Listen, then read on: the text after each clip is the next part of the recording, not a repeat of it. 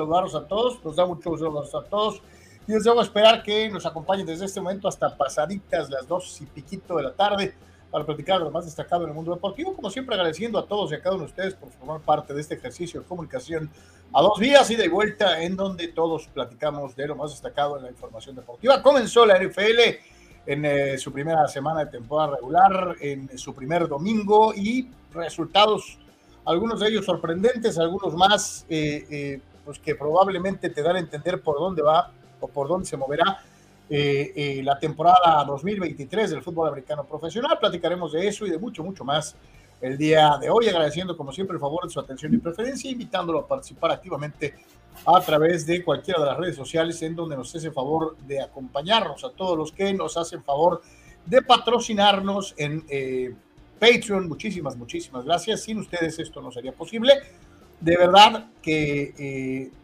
es un eh, grupo pequeño, es un núcleo pequeño, pero ellos mantienen de por tres. Ojalá y más de ustedes puedan sumarse y ayudarnos a mantener esto eh, vigente, a ayudar también a quienes lo han, lo han hecho desde el principio de la, de, la, de la creación de este proyecto y que no se han bajado el caballo, ¿no? E igual que nosotros, este, ellos con su aportación, nosotros con eh, nuestro trabajo para todos ustedes. Ojalá y más puedan ir a Patreon y sumarse al cuerpo de patrocinadores, los que tiene usted en pantalla.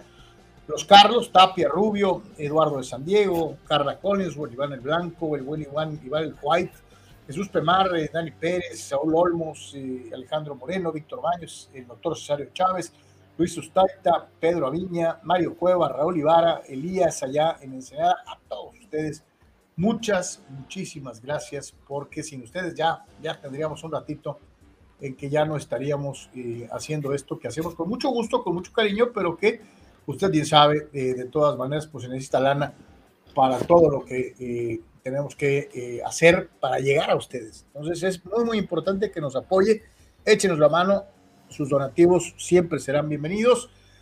Le recordamos que estamos totalmente en vivo a través del canal de Deportes en YouTube, del canal de Deportes en Twitch y en el Facebook de Deportes, también en la cuenta de ex, ex Twitter. Eh, eh, estamos en vivo y estamos en el Patreon. Eh, aparte, Carlos Yeme, comentarista deportivo, el perfil personal de Carlos Yeme, Carlos Yeme en LinkedIn.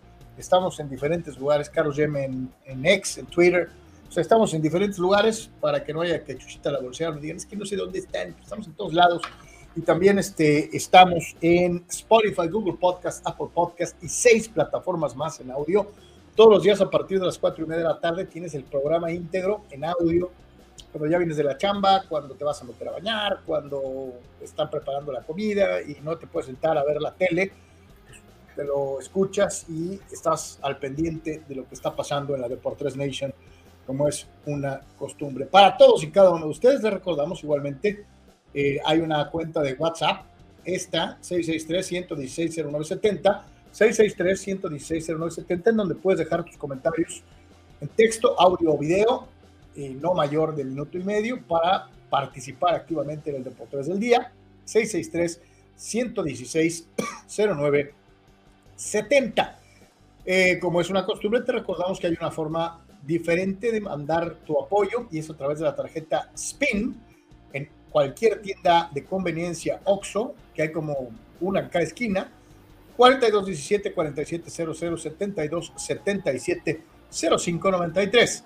Tarjeta SPIN de OXO 4217 4700 72 77 0593. Y te invitamos también a anunciarte con nosotros tu producto o servicio en eh, Deportes con eh, un nicho de eh, viewers, de gente que nos hace favor, de, espectadores, que nos hace favor de seguirnos todos los días y que en su mayoría son total y absolutamente orgánicos.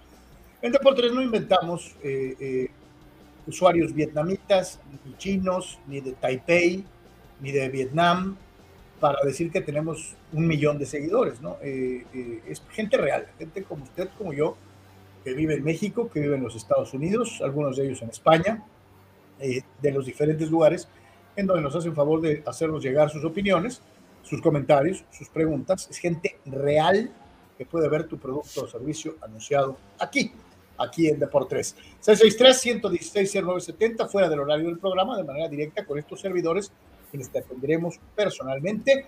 Y desde luego con nuestros amigos de Do Synergy, encabezados por el buen Edgar Zúñiga, 663-116-8920, 663-116-8920, la dirección de Patreon para que no vaya de cachuchita a bolsear, www.patreon.com diagonal de por tres. En TikTok nos encuentras como www.tiktok.com diagonal arroba de por tres oficial. Y en Instagram, www instagram.com diagonal Deportes Oficial diagonal. Síguenos en Twitch. En eh, Twitch estamos en www.twitch.tv diagonal Deportes. Y como siempre, recordarte que todo lo que ves en el programa está incluido en nuestra página oficial www.deportes.com. Más aparte, en el transcurso de la jornada, los resultados al momento, las noticias y todo lo que está sucediendo en el entorno deportivo a nivel local, estatal, regional, nacional e internacional. www.deportes.com. Así que ahí estamos para todos y cada uno de ustedes, como siempre agradeciendo el favor de su atención y patrocinio eh, todos los días. Eh, aquí estamos y con mucho, mucho gusto para platicar de deportes de lunes a viernes en este horario. Así que pues para todos, para todos, como siempre, nuestro eterno agradecimiento. Carnal, ¿cómo estás? Te saludo con gusto. Buena tarde. Saludos, Carlos, saludos a todos. Excelente semana, pues muchísimo que platicar. Eh, intensa actividad deportiva con el inicio de la NFL, como ya lo decías, eh, lo que es la fecha FIFA, lo que es, por supuesto, la culminación del Mundial de Básquetbol, el US Open de tenis, así que mucho, mucho de qué hablar. Eh, por supuesto, gracias a todos por su participación, por sus aportaciones que son fundamentales. Compartan el link y por favor pase la voz. Así que como es día de programa largo a lo que te truje Chencha, eh, eh, vámonos rápido con nuestros carnales que abrieron fuego el día de hoy. El primero de ellos fue nada menos y nada más que el buen Dani Pérez Vega, eh, a quien saludamos con el gusto de siempre. Saludos, mi querido Dani. Dice, ¿qué tal? Gran domingo en NFL con muchas sorpresas y con golpes de autoridad de 49ers y sobre todo de Cowboys. De mis Chargers no me sorprende la débil defensa ayer. Nunca pudieron contener a Tyrek, a Hill. Este, yo esperaba más de los Chargers. Este, también esperaba más de los Steelers con esa primera mitad miserable de lo que supuestamente es lo más fuerte de los acereros. Este, se fueron cualquier posibilidad de contender, ¿no? Esa primera mitad fue matona, nunca pudieron levantarse. Y mis respetos para Purdy, ¿no? Lo mencionamos, este, a ver, a ver cómo viene. Y eh, pues viene como cerró, este, hasta antes de la lesión, ¿no? Entonces, a ver cuánto dura, ¿no? Este, ah, fue una nalgada muy a tiempo para los Steelers. Ah, ah, eh, mm, pues bueno, ya veremos, a ver si no fue mortal. Este, derecho al, al tope de la lista, Carlos a Gerardo, que es eh, destacado, miembro por cinco meses. Este, gracias Gerardo por tu apoyo y eh, sé que estás muy alterado por lo de la selección. Yo te diría que tranquilo, es el primer partido realmente entonces de este señor. Así que calma, eh, no, no vale la pena ahorita volverse loco por lo de la selección, sinceramente. Es apenas el inicio. Molegas, molero.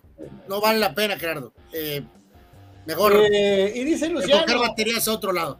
Y dice Luciano, apoyando a Gerardo, son solidarios. Dice, a las cosas se les pone nombre, al trino se le rescata nada. Ochoa, como siempre, balón parado, acaba en gol. O sea, tiene que buscar un culpable, y el culpable se llama... No, eh, y ya para rápido acabar con ese tópico, el error de, Ochoa no es en el córner, Carlos, el error pues es error de marcación, aunque le quieran achacar ahí que no salió, eso no es el problema es el error, ¿no? es el error de marcación, ¿no? Eh, contra la torre esta que todos sabíamos que era un peligro. El problema es que regala el córner, Carlos. Ahí sí se equivoca. O sea, no, no, se lanza y desvía el, balón que no iba a gol, iba para afuera. Obviamente él tiene que dejar salir ese balón y no regalarle un tiro de esquina al rival. A un equipo que te supera en estatura, ¿no? Así es. O sea, entonces ahí sí no hay de dónde todos los porteros marcan su distancia para evidentemente no hacer eso, así que regala el córner y en ese córner les meten el gol, ¿no? Gabriel Narváez, mira, eliminatorias de Sudamérica y la verdad casi cualquier equipo el día de hoy de Conmebol se ve mejor que el Tri, quizás solo Paraguay y Bolivia se vean peor que nosotros y reafirma Ochoa si se come el gol. Yo no, yo, yo no se come el gol, o sea, regala el córner para el gol. Sí, yo concuerdo con Anuar, creo que el error es en, permitir eh, eh, eh, el tiro de esquina, ¿no? Este, eh, más, porque volvemos a lo mismo, es, que no sale, Ochoa nunca sale, o sea, ya sabemos, ¿no? Entonces, es un gran atajador que tiene confianza en que en la raya va a poder sacar. Probablemente que hubiera salido, Carlos, la estatura de este tipo es, es, un jugador muy, muy alto, o sea, no dudo mucho que le hubiera llegado. Eh, la marcación tenía que ser mejor y él permanecer donde estaba. Por cierto que el, juego de Argentina y Brasil, eh, los juegos de Argentina y Brasil está, pasaron por VIX Así que bueno, santo Dios, un rayo de luz eh, eh, por parte de alguien. Y entonces creo que ese será el tenor, al menos eh, en los juegos de esta, de, mañana, Carlos. Este, ahí está una opción para ver entonces los juegos de Entonces, en el Gabacho, en Telemundo. Y no, bueno, en Telemundo pasó el de Argentina, nada más. y en streaming eh, en VIX tienes también otro menú, ¿no? O sea, pasaron lo que entiendo el de Argentina y pasaron el juego de Brasil. Así que... O sea que ahí están las dos opciones. Telemundo, para los que viven en zona fronteriza, pues lo puedes, puedes ver algún partido, no, sé, no sabemos cuál, pero va a haber partidos. Y lo mismo en VIX, esta opción de ver cuál se les ocurre escoger para plantearlo en streaming. Víctor Baños dice, Saludos, hoy serie Dodgers Padres, medio descafeinada por cómo están las cosas. Hoy Kershaw se movió hasta el viernes. Irá el novato Gavin Stone para abrir la serie. Siete. El número mágico de Dodgers es siete.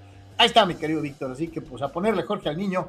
Vámonos porque es un día largo, largo, largo, largo. Este, y abrimos rapidísimo con eh, corte comercial. Regresamos con todos ustedes ya con la machaca informativa.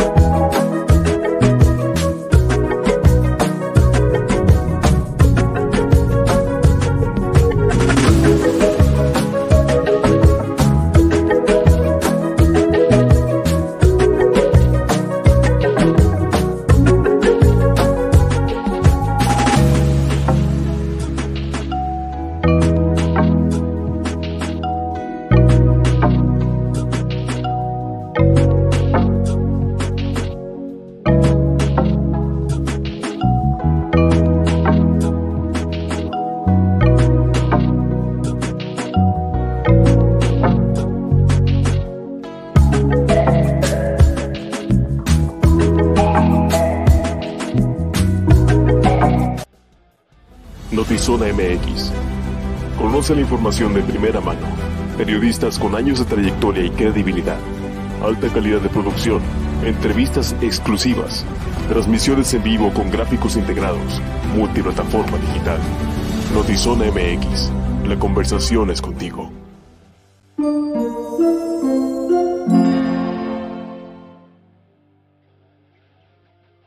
En Proveer, el proveedor del herrero, 30 años sirviéndote con lo mejor al alcance de ti, que eres estructurista, arquitecto y desde luego herrero.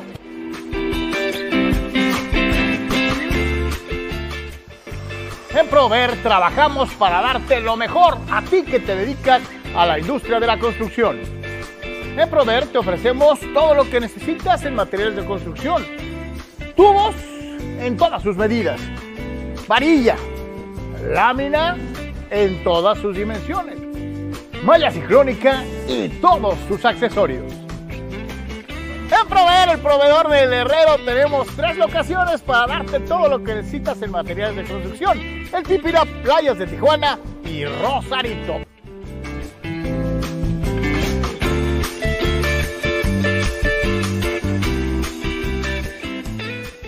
Prover te da lo mejor para la industria de la construcción, siempre al alcance de tu mano. Este es el equipo de Prover.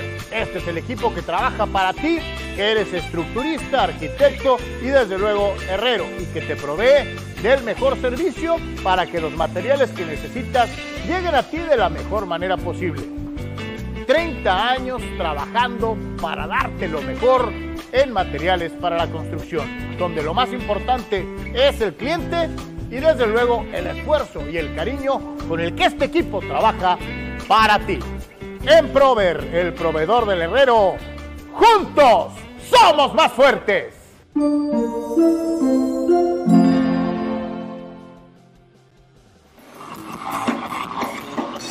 Este 23 de septiembre tu ayuda puede ser la diferencia. Tu afición por el rock encuentra una causa importante para apoyar. Rock clásico, New Wave, rock progresivo y heavy metal en una noche donde todo el rock sonará para apoyar a Gabriel Chávez. Shout, Jukebox, Metal TJ Jam, Alchemy y Subdivisions en Casa Badó en punto de las 7 de la noche. Tu cooperación de 200 pesos irá directamente al tratamiento de Gabriel en contra del cáncer.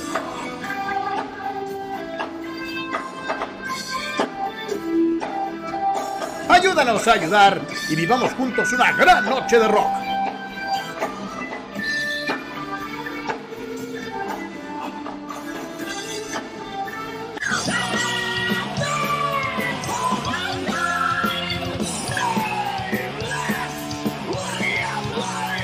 Te esperamos y muchas gracias.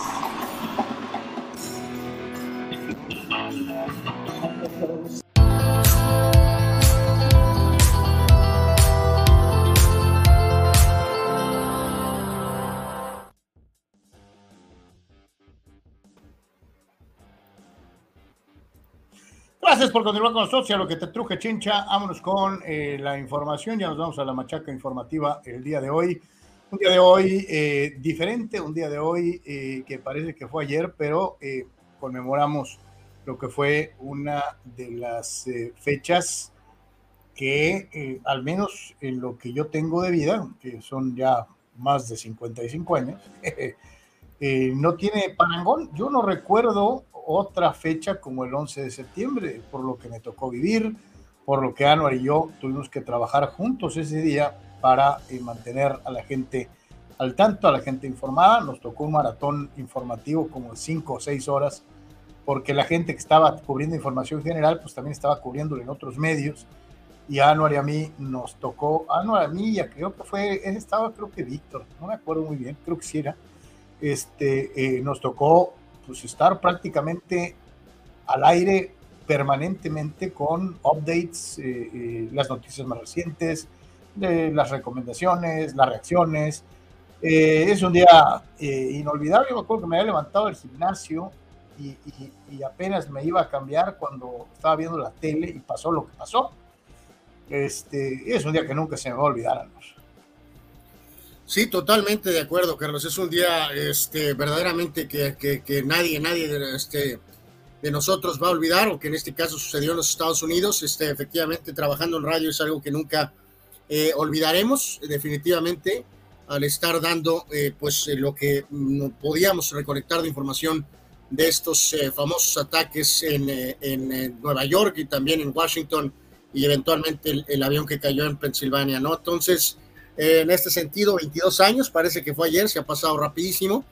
Y este, reitero, digo, hay otros, no sé, los sismos, Carlos, que nos ha tocado, ¿no? Desde, este, no necesariamente trabajando en medios, el del 1985, incluso el de, el de hace unos años, que fue verdaderamente increíble.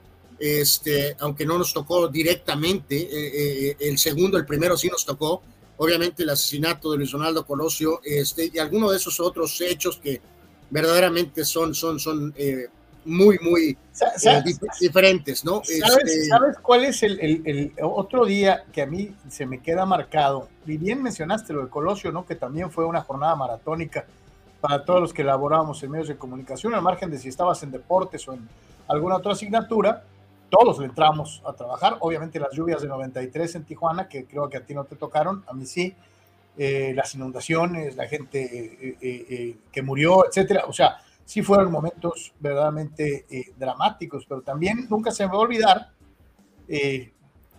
desde luego con su dimensión, el día que inició la tormenta del desierto, la, intervención estadounidense en, en, la guerra entre Irak y Kuwait, ¿no? todo el mundo pensaba que iban a empezar a volar misiles y que el mundo se iba a acabar, ¿no? O sea, es otro de esos hechos que me quedaron muy marcados como días que paralizas, paralizan al mundo y que te hacen pensar un millón de cosas. Sí, todavía estos, estos días ahora hay una cantidad de incluso teorías de conspiración y bueno, cada quien puede opinar y decidir lo que ellos gusten, Carlos, pero sí específicamente el, hecho del, del, segundo avionazo, eh, verlo en vivo, eh, fue una cosa increíble, o sea, verdaderamente era de no, eh, no creerse sinceramente. O sea, recientemente fallecido Jorge Berry, ¿no? A él le tocó al aire. Eh, eh, eh, él, a él le correspondió en México, en México, en los canales nacionales, el, el, los que estaban viendo Televisa, pues tener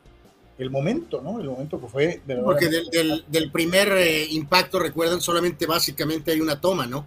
Este, que poco a poco después se empezó a, observar, pero evidentemente el segundo impacto sí fue una cosa, este, eh, que a todos nos dejó en shock. Así que ven, pues 22 eh, años, parece que fue ayer verdaderamente, ¿no? Dice Pemar, ¿no? Dios tenga la gloria a los difuntos eh, del 11 de septiembre. Sí, totalmente. Hay muy buenos documentales en diferentes plataformas respecto a, mil ángulos, ¿no? Olvídate de las conspiraciones fosforilocas, de los, de los hechos, Anor. Hay, hay en YouTube cualquier cantidad de extraordinarias piezas documentales que te dan una idea de lo que vivieron los bomberos, los policías, eh, la gente que se salvó, la gente que tenía familiares en los aviones, la gente que tenía familiares en las torres.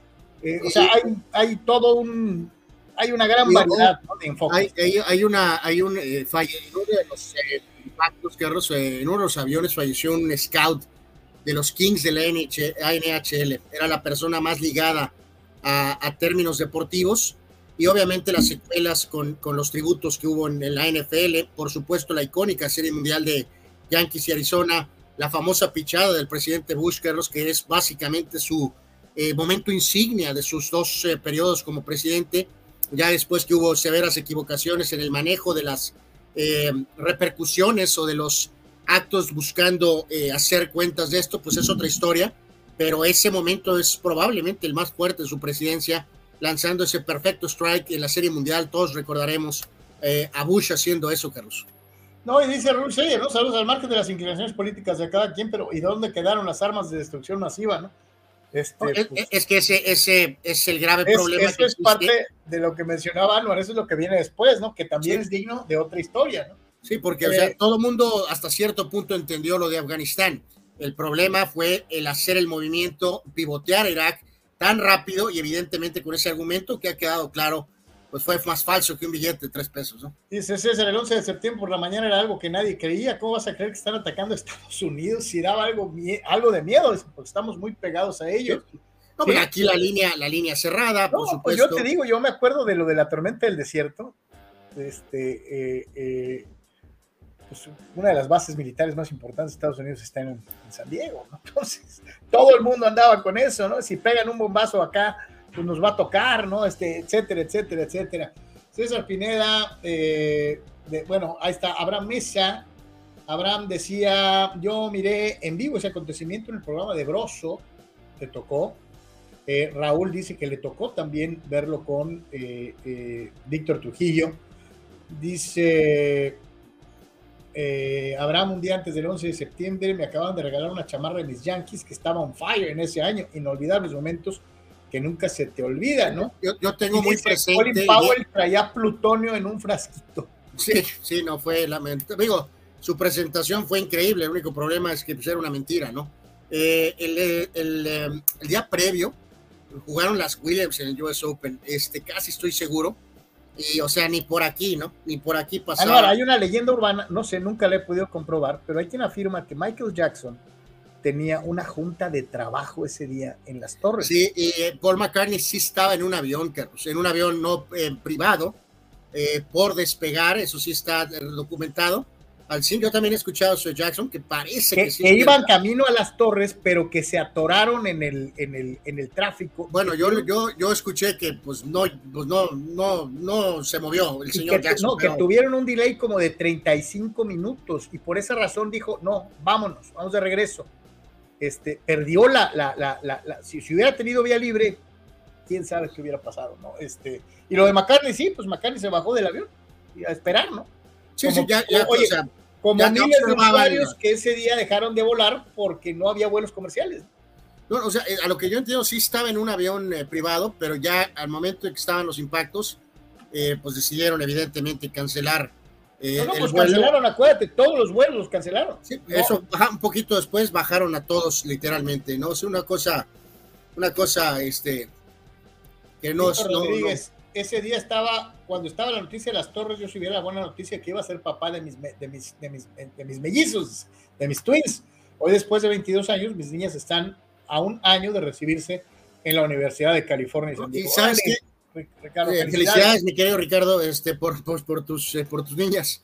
En este caso, eh, también siempre he tenido problemas, Carlos, más allá de, de las opiniones, sobre todo muy modernas, de conspiraciones y eso, como pasa en cualquiera de estos eventos masivos de, de pérdida de vida, el número de 3.000 personas siempre se me ha hecho muy, muy corto.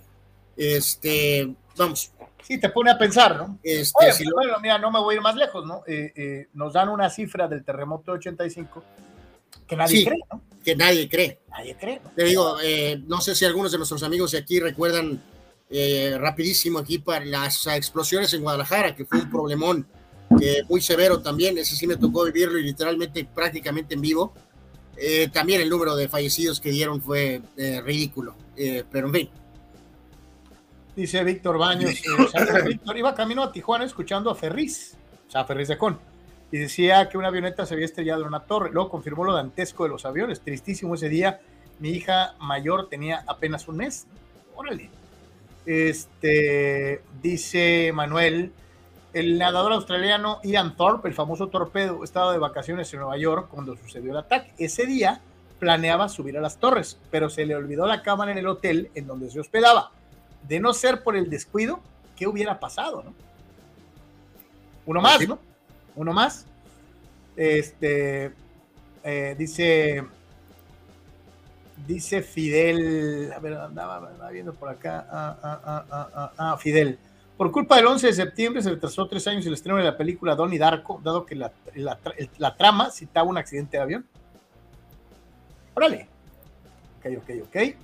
No, pues eh, eh, eh, la removieron la, escena de, era la primera de Spider-Man, ¿no? la primera de Tobey Maguire, ¿no? había una escena icónica donde estaban las dos, las dos torres de manera preponderante, pues, ¿no? Y, esa escena fue, pues, por respeto, removida, ¿no? Así que bueno, pues algo ahí de, de lo que se menciona. Eh, dice Abraham que él escuchó que el Finito López andaba trotando en ese momento porque iba a pelear en el Madison Square Garden ese fin de semana. Ok. Órale. Ok. Este, ¿Qué es lo que te digo? Creo que muchos tenemos algo que se nos quedó, alguna recuerdo, alguna memoria. Y pues bueno, este, en paz descanse la gente y qué, qué, qué rápido se va el tiempo. Eh, verdaderamente, eh, ya es muchísimo, muchísimo, 22 años desde el 11 de septiembre. Ya que estamos centrados en eso, pues vamos con las, eh, un día como hoy, antes de meternos ya de lleno la machaca informativa, nos vamos con nacimientos, sucesos y decesos el día de hoy, 11 de septiembre del 2023. Sí, totalmente. Nos subimos a la moto de Tatis, Carlos, el legendario coach de Alabama, el Bear Bryant. Eh, ahora Nick Saban ha, logrado este, pues, una situación similar. Eh, Oye, Anual, qué curioso que en el, un día como hoy tengamos a los dos caballeros del sombrero eh, mencionados en la misma gráfica. Sí, sí, sí, sí, es algo curioso. Dos legendarios coaches del fútbol americano que nacieron un 11 de septiembre. Bear Bryant, el coach de Alabama, del americano colegial, en el 13 él falleció en 83, ganó seis títulos nacionales. Oye, que sale, que sale brevemente en Forrest Gump, ¿no? Eh, tiene ahí una aparición en Forrest Gump. El gran coach histórico de los vaqueros de Dallas, Tom Landry, él eh, nació en esta fecha en 1924 y falleció en 2000. Estuvo con los vaqueros de 1960 a 1988. El inventor de la ofensiva flex. Eh, dicen los que saben que realmente el desarrollo de la escopeta, la famosa shotgun, es invención de Landry, aunque se la adjudicaron a alguien más.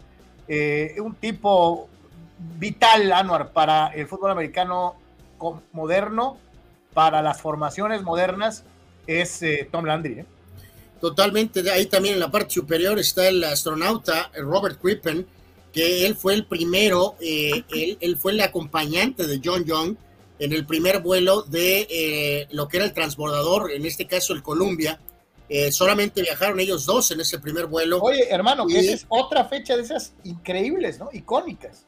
Eh, sí, no, no, pero ultra icónicas, Carlos. La verdad es que estos dos eh, astronautas, pilotos que hacían surco triple al caminar, ¿no? Porque el hecho de aventarse ese primer vuelo, realmente había habido test muy limitados y aventarse el primer vuelo y sacarlo a flote fue una cosa verdaderamente increíble, ¿no? Young Young y en este caso su acompañante, que era Robert Crippen, que nació en esta fecha en 1937.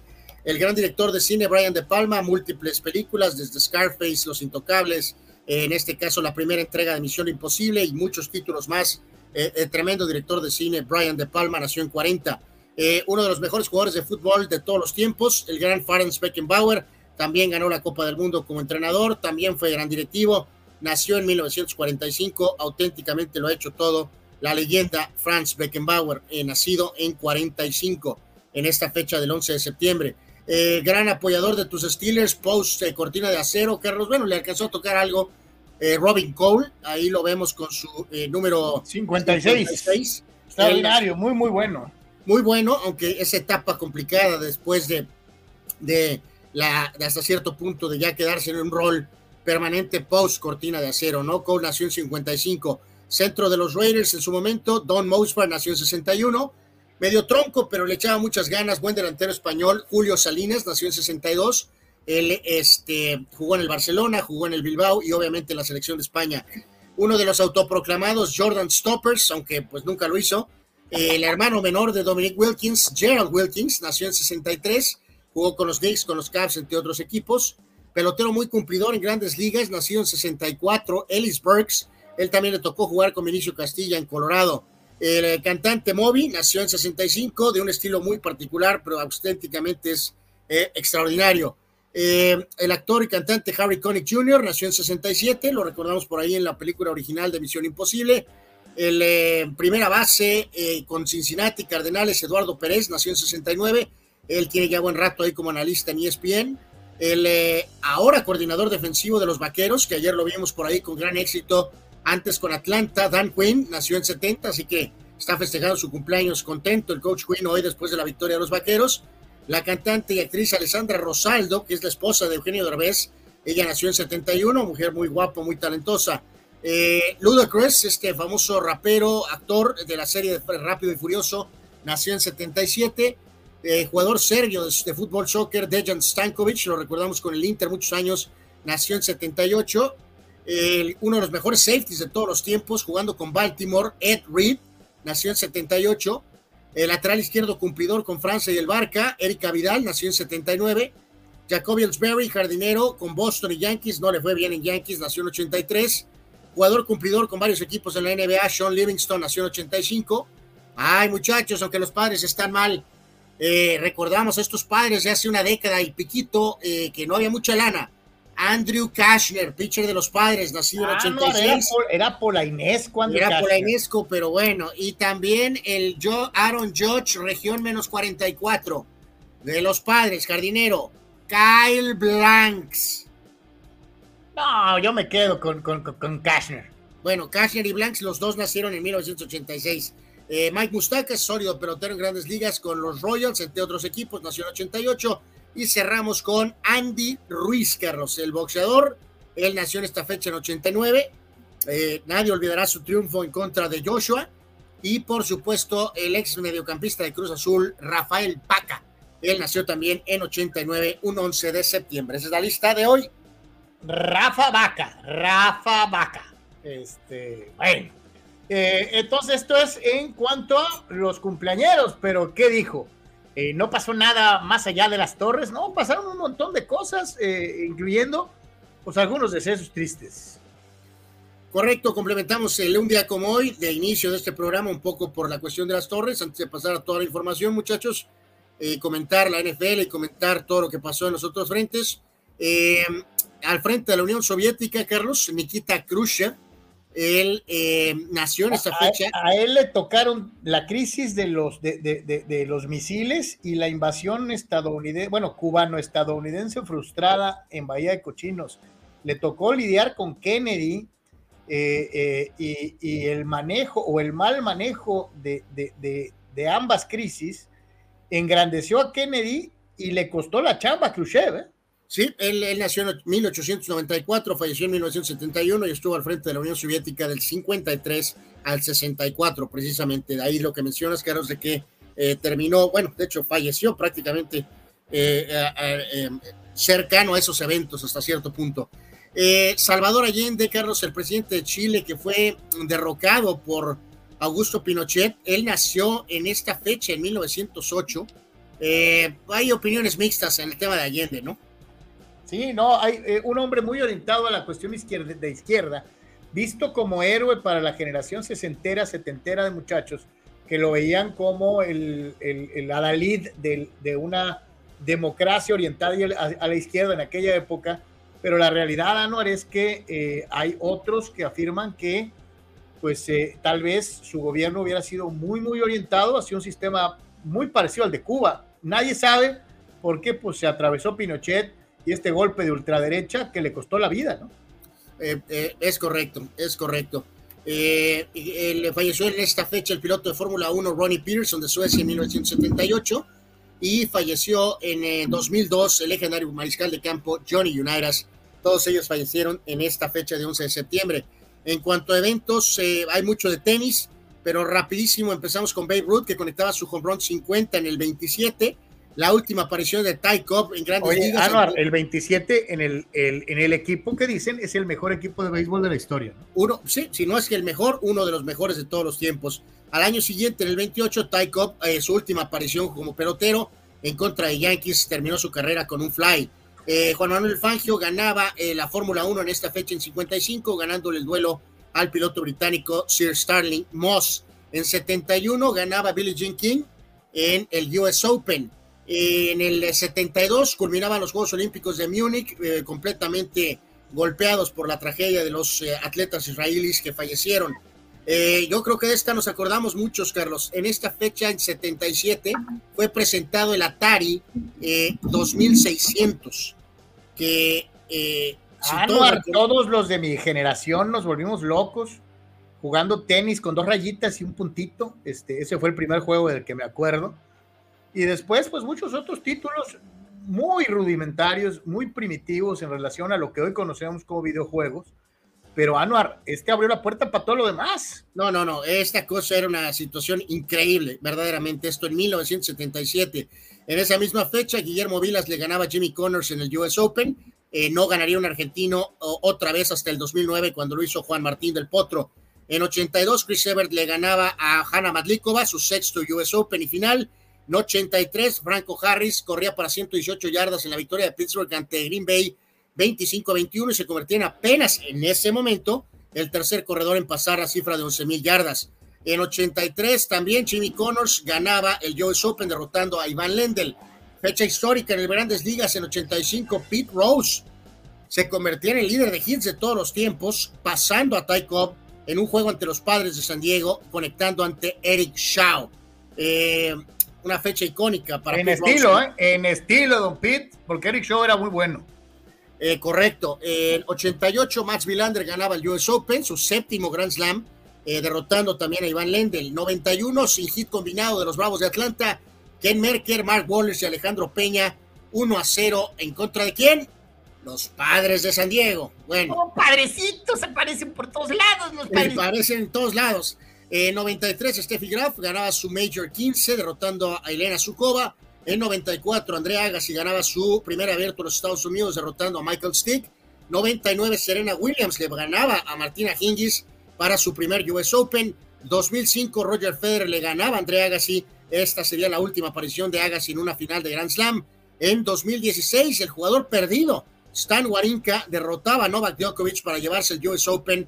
Eh, Warinka por ahí se metió y ganó eh, al menos algunos majors en medio del famoso dominio del tridente. Y cerramos hace un par de años con la tenista británica Emma Raducanu, que ganaba el US Open 44 años de espera para alguna eh, británico, en este caso dama, para ganar este evento. Así que bueno, pues un intenso 11 de septiembre en todas las frentes. No, Anuar, pues es que, digo, ¿quién no recuerda esto? Bueno, no sé, a lo mejor algunos chavos de ahorita van a decir, está loco el tipo. Esto eran los videojuegos antes. Y lo recuerdo perfectamente, ya qué divertidas nos dimos todos, Carlos. Eso era un videojuego. Así y el sonido. Así es. Increíble. Digo, ahora encuentras gráficos en tercera dimensión con eh, seres humanos que parecen verdaderos. Eh, eh, estos eran los videojuegos, señoras y señores, de manera increíble, el famoso Atari. Algunos decían que era ping pong, pero otros decían que era tenis, y creo que jamás en la vida nos pudimos poner de acuerdo qué carajos era. pues ahora sí que de acuerdo a las preferencias, ¿no? Este, dígate lo que dice César Pineda. No manches, tienes una pinche pieza de museo ahí, César. Yo aún conservo mi Atari. Me emociona jugar béisbol. Eran puros palitos y bolitas. Eh, no, no, pues haces bien, mi querido César. Este, ya sea que deseas conservarlo, no sé si después venderlo, pero es eh, una reliquia auténticamente. Eh, este, sí, sí, yo también desearía haberlo conservado. Este, de manera increíble. Y ahorita, ahorita que me lo encontré, el ruido, ¿no? los ruiditos, o sea, es una cosa increíble verdaderamente cómo ha evolucionado los, los, videojuegos. ¿no? Dice Manuel CP de 1903, es inaugurado el óvalo de Milwaukee Mile, localizado en West Alls, Wisconsin. Es el autódromo activo más antiguo del mundo. Eh, así que órale, el óvalo de Milwaukee. Este, fíjate lo que dice Alejandro Guzmán. Fíjate, saludos Alex, como siempre, gracias por estar con nosotros. ve, la, ve que tiene Anuar, Alex en relación al 11 de septiembre. Días después del 11 de septiembre, yo estaba con mi tía y mi mamá en el Burger King de las 5 y 10 y en la tele pasaban actualizaciones de eso. En ese lugar también estaba Carlos con su familia. Dice Alex, yo tenía 10 años. Ok. Gracias, Alex, como siempre, por participar. Este, pues sí, el tiempo, el tiempo pasa. Este, y, no te eh, puedo olvidar. Hemos eh, He tenido el placer, mi querida hermana, de estar eh, eh, desde hace muchísimos, muchísimos años. Ya eh, ahí ya teníamos por lo menos casi dos años, ponle un año y medio. Pero es uno de esos días que no, no olvidaremos de poder haber estado ahí platicando en la radio. Lo que, un poquito lo que estaba pasando ese día es inolvidable. ¿no? Gerardo Batista López, yo, sé, yo, plane, yo ese día planeaba viajar a Nueva York, solo que mi pobreza no me lo permitió. pero pudo haber estado, pude haber estado ahí. Parece más bien un sueño, ¿no? Pero bueno. Habrá Mesa dicen que muchos trabajadores indocumentados murieron por cientos y nunca fueron identificados y tampoco contados. Hay mucha gente que afirma que había un muy lujoso restaurante en una de las dos torres, no te sé decir en cuál de las dos, que era famoso por, su, por, su, por sus platillos y hay quien afirma que toda la cocina como muchas cocinas de los grandes restaurantes en la Unión Americana, era corrida por trabajadores mexicanos. Este, había muchas opciones, pero el restaurante más famoso es uno que se llamaba eh, Windows of the World. No me acuerdo en cuál de las dos torres estaba, pero este era el restaurante más famoso de todas las opciones que había eh, eh, en las dos torres. Esta es otra efeméride del día de hoy que nos manda nuestro buen Ernesto Cepeda Berreyesa. Salud Neto dice un día como hoy del 80, los Valles de Los Ángeles suben de doble A al jovencito Fernando Valenzuela, el todo de Chihuahua. Y dice, y eh, lanza 17 entradas, dos tercios sin recibir carrera. Al siguiente año, ya sabemos lo que pasó, surgió la Fernando Manía. En mi opinión, lo más grande que ha pasado para el béisbol mexicano, difícil de repetir, estas 17 entradas, todas fueron apareciendo como relevista, dice Ernesto, recordando un día como hoy a Fernando el Toro Valenzuela. como lo dice, es preciso, ¿no? O sea, hubo esa aparición importante previamente que prácticamente encaminó lo que pasaría en 81, ¿no? Juan Antonio dice, sería esta la última antes del 2004. Eh, 1918 Baseball World Series. Los Medias Rojas de Boston le ganaban a los Cachorritos de Chicago dos carreras a uno en Fenway Park para llevarse la serie por cuatro juegos a dos.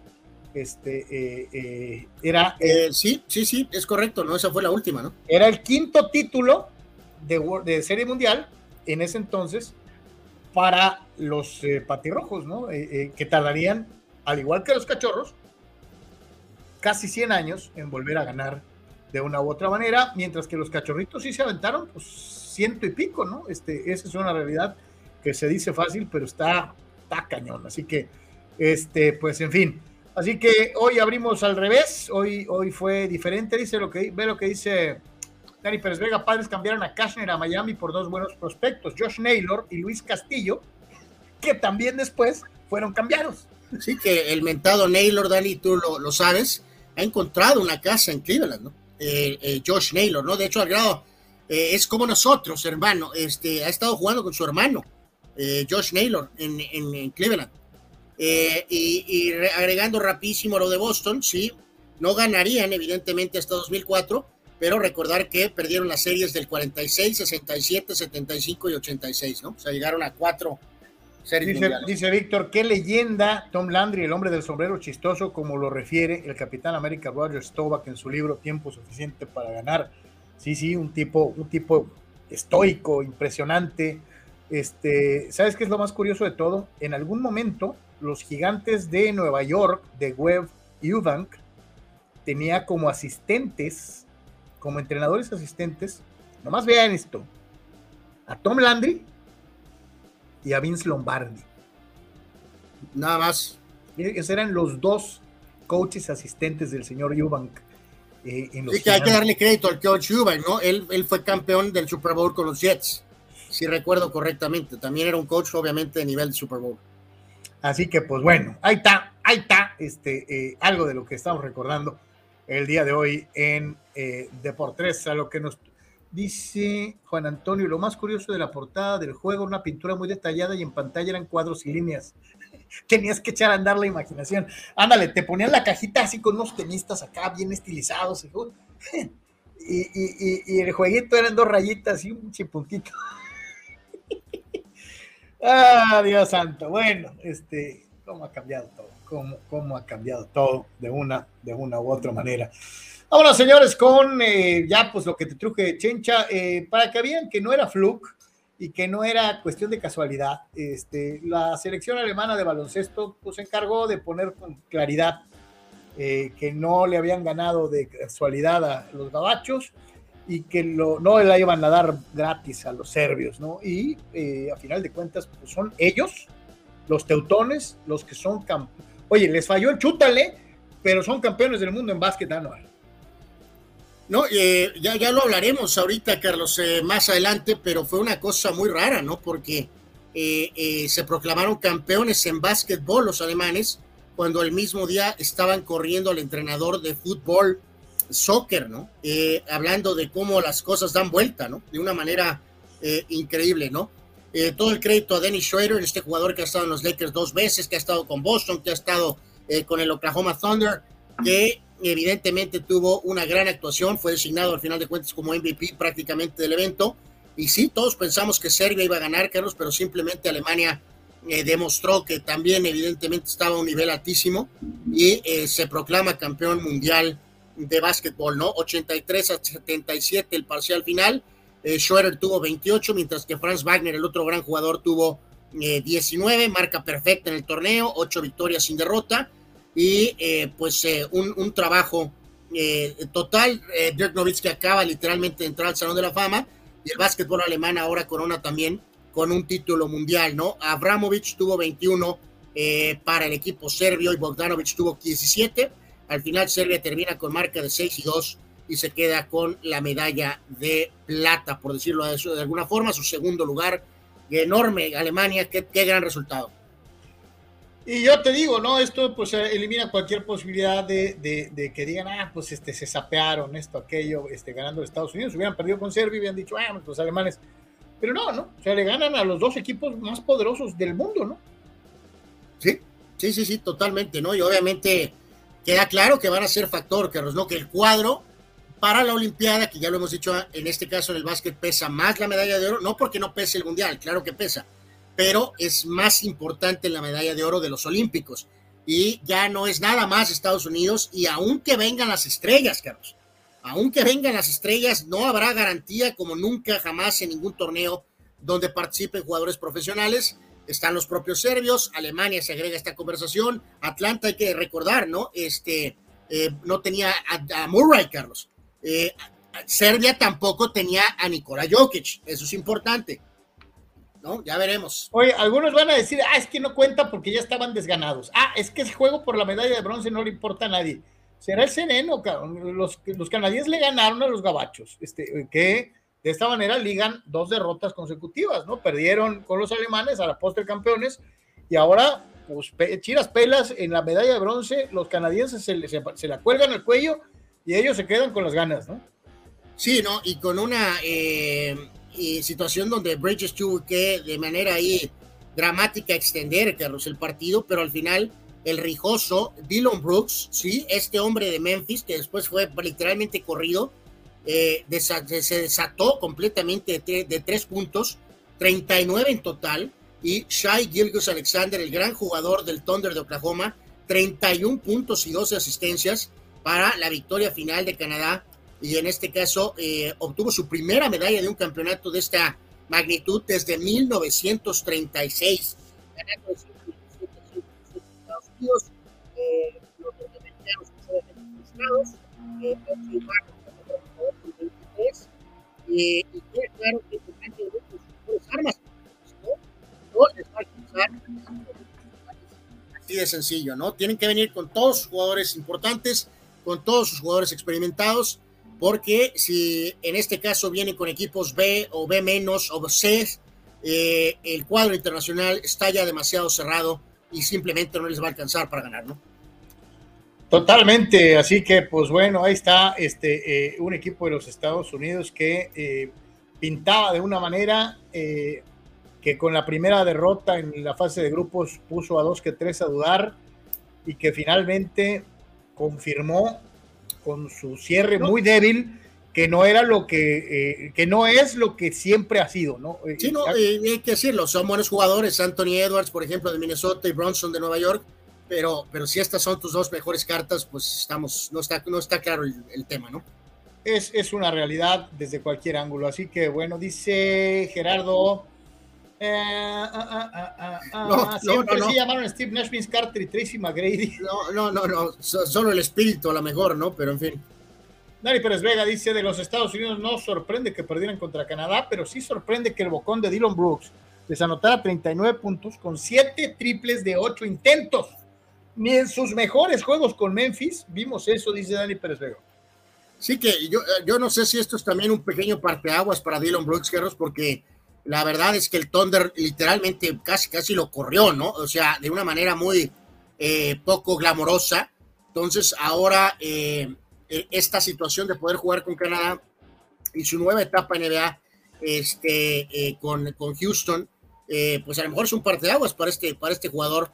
Tiene 27 años, o sea, si logra controlar un poco más el tema de la boca, ¿por qué no puede ser un jugador mucho más, muy productivo, no? No, no, no superestrella, pero sí ser un jugador mucho más eh, en comando, ¿no? La finísima ironía de TJ Native eh, eh, en, esta, en esta afirmación. Es imposible que Alemania sea campeón mundial porque el campeón del mundo son los Nuggets.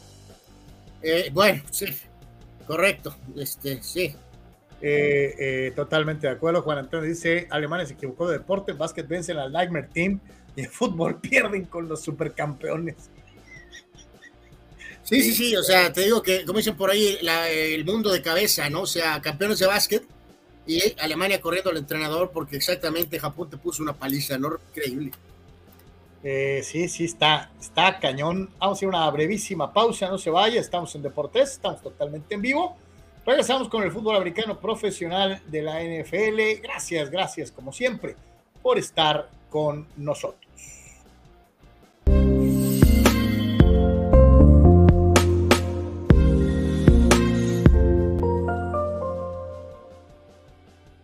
Es una muestra más de los clientes satisfechos que asisten a proveer en su locación en Playas de Tijuana para surtirse de lo mejor en materiales para la construcción.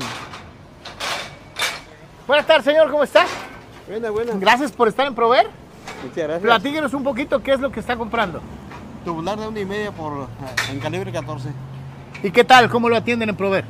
De maravilla, muy bien toda la vida. ¿Sabe usted que tienen 30 años trabajando para gente como usted que busca el mejor material de construcción? Así es, nosotros tenemos 56 y los conocemos desde su inicio. Pues qué bueno que tantos años trabajando juntos y que en Prover le den lo mejor para su trabajo y su profesión. O sea, porque ¿sabe qué? En Prover, juntos... Somos más fuertes. Sí, señor.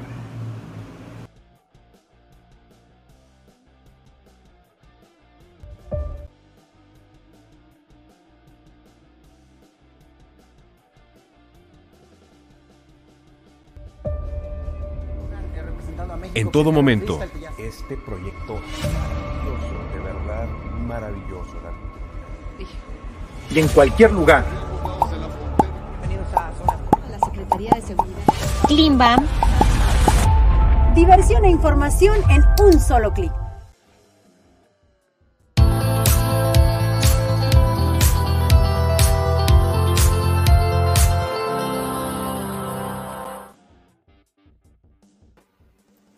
Con todos ustedes. Gracias por seguir con nosotros en Deportes, fecha 1 del eh, fútbol americano profesional de la NFL. que había iniciado con eh, la derrota de los jefes de Kansas City el eh, pasado jueves y que ahora pues presentaba un escenario interesante desde muchos ángulos porque pues, había varios equipos que habían destacado en la pretemporada, unos más que son considerados favoritos per se debido a la acumulación de, talento, de talento que, que poseen unos más simple y sencillamente favoriteados por el hecho de que son franquicias tradicionalmente ganadoras. Y en varios escenarios se produjeron eh, algunos partidos verdaderamente emocionantes, en otros sorpresas que pocos esperaban y en otros eh, pues, eh, confirmaciones dolorosas para algunos, tanto para arriba como para abajo. Y empezamos con el equipo de los Chargers, empezamos con el conjunto del Rayo que se vio las caras en contra de Tua Tagovailoa y los eh, Delfines de Miami. Ya lo decíamos en el previo NFL que platicamos con ustedes, de que obviamente los Delfines son considerados un equipo de alto octanaje en el aspecto ofensivo, con eh, eh, talento y con posibilidades de ser considerado inclusive favorito para algunos de los expertos. Para los Chargers, una temporada repleta de responsabilidades en donde se abajo se queda el señor Staley. A final de cuentas, gana el equipo de Miami en Los Ángeles de visita 36 puntos a 34 con una combinación mortífera entre Gil y Tagovailoa que hizo pagar a, la defensiva de los Chargers, eh, una defensiva que también apretó a Herbert, que eh, los mantuvo en silencio, sobre todo en la parte final del partido, y que a final de cuentas pues le dio la victoria a los Delfines por apenas dos puntos en el partido de este domingo. No, y como eh, lo hemos platicado, Carlos, otra vez, eh, desde el primer partido, como dicen por ahí, el golpe directamente en la boca de los Chargers y sobre el famoso gurú defensivo coach, Carlos. Porque como bien dices tú, básicamente es lo que pasó entre Tua Tagovailoa y es eh, absolutamente impresionante Tyreek Hill. Hicieron pomada, Carlos, a la defensiva de los Chargers, que queda bajo fuego literalmente desde el primer partido y el propio coach más todavía eh, cuestionado. Y fue un statement, Carlos, para Tagovailoa, ratificando su calidad, pero siempre con el fantasma del tema de lesiones, incluso utilizando una especie de casco eh, diferente, un casco especial, porque siempre estará esa lucha eh, de una u otra forma con, con Justin Herbert, que todos recordamos este draft del 2020, Joe Burrow fue la primera selección, pero eh, al final de cuentas Tagovailoa fue la quinta y Justin Herbert es la sexta selección de este draft. Así que de una u otra forma siempre van a estar ligados. Por cierto, Jordan Love eh, también fue parte de este draft. curiosamente, eh, él siendo tomado un poco más atrás, pues por decirlo de, alguna manera, ¿no? Pero no hay nada más que dejar en claro, Carlos, que si la defensiva de Miami puede mejorar y la interna, la eterna lucha, ¿no? De si Tua puede estar sano, Carlos, ¿no? Si puede aguantar un calendario normal eh, totalmente, ¿no? Sí, sí, y eh, hay que dejar algo bien claro, ¿no? Tyreek Hill tiene 29 años de edad, todavía nos puede regalar un buen rato de extraordinarias actuaciones en eh, lo que fue su actividad de este fin de semana contra la defensiva de los Chargers. 15, 15, 11 completos de 15, de 15 intentos hacia él, acumuló 215 yardas, promedió 19.5 yardas por intento. Anotó en un par de ocasiones, la más larga de ellas de 47 yardas para marcar la diferencia. Hill teniendo un partido extraordinario.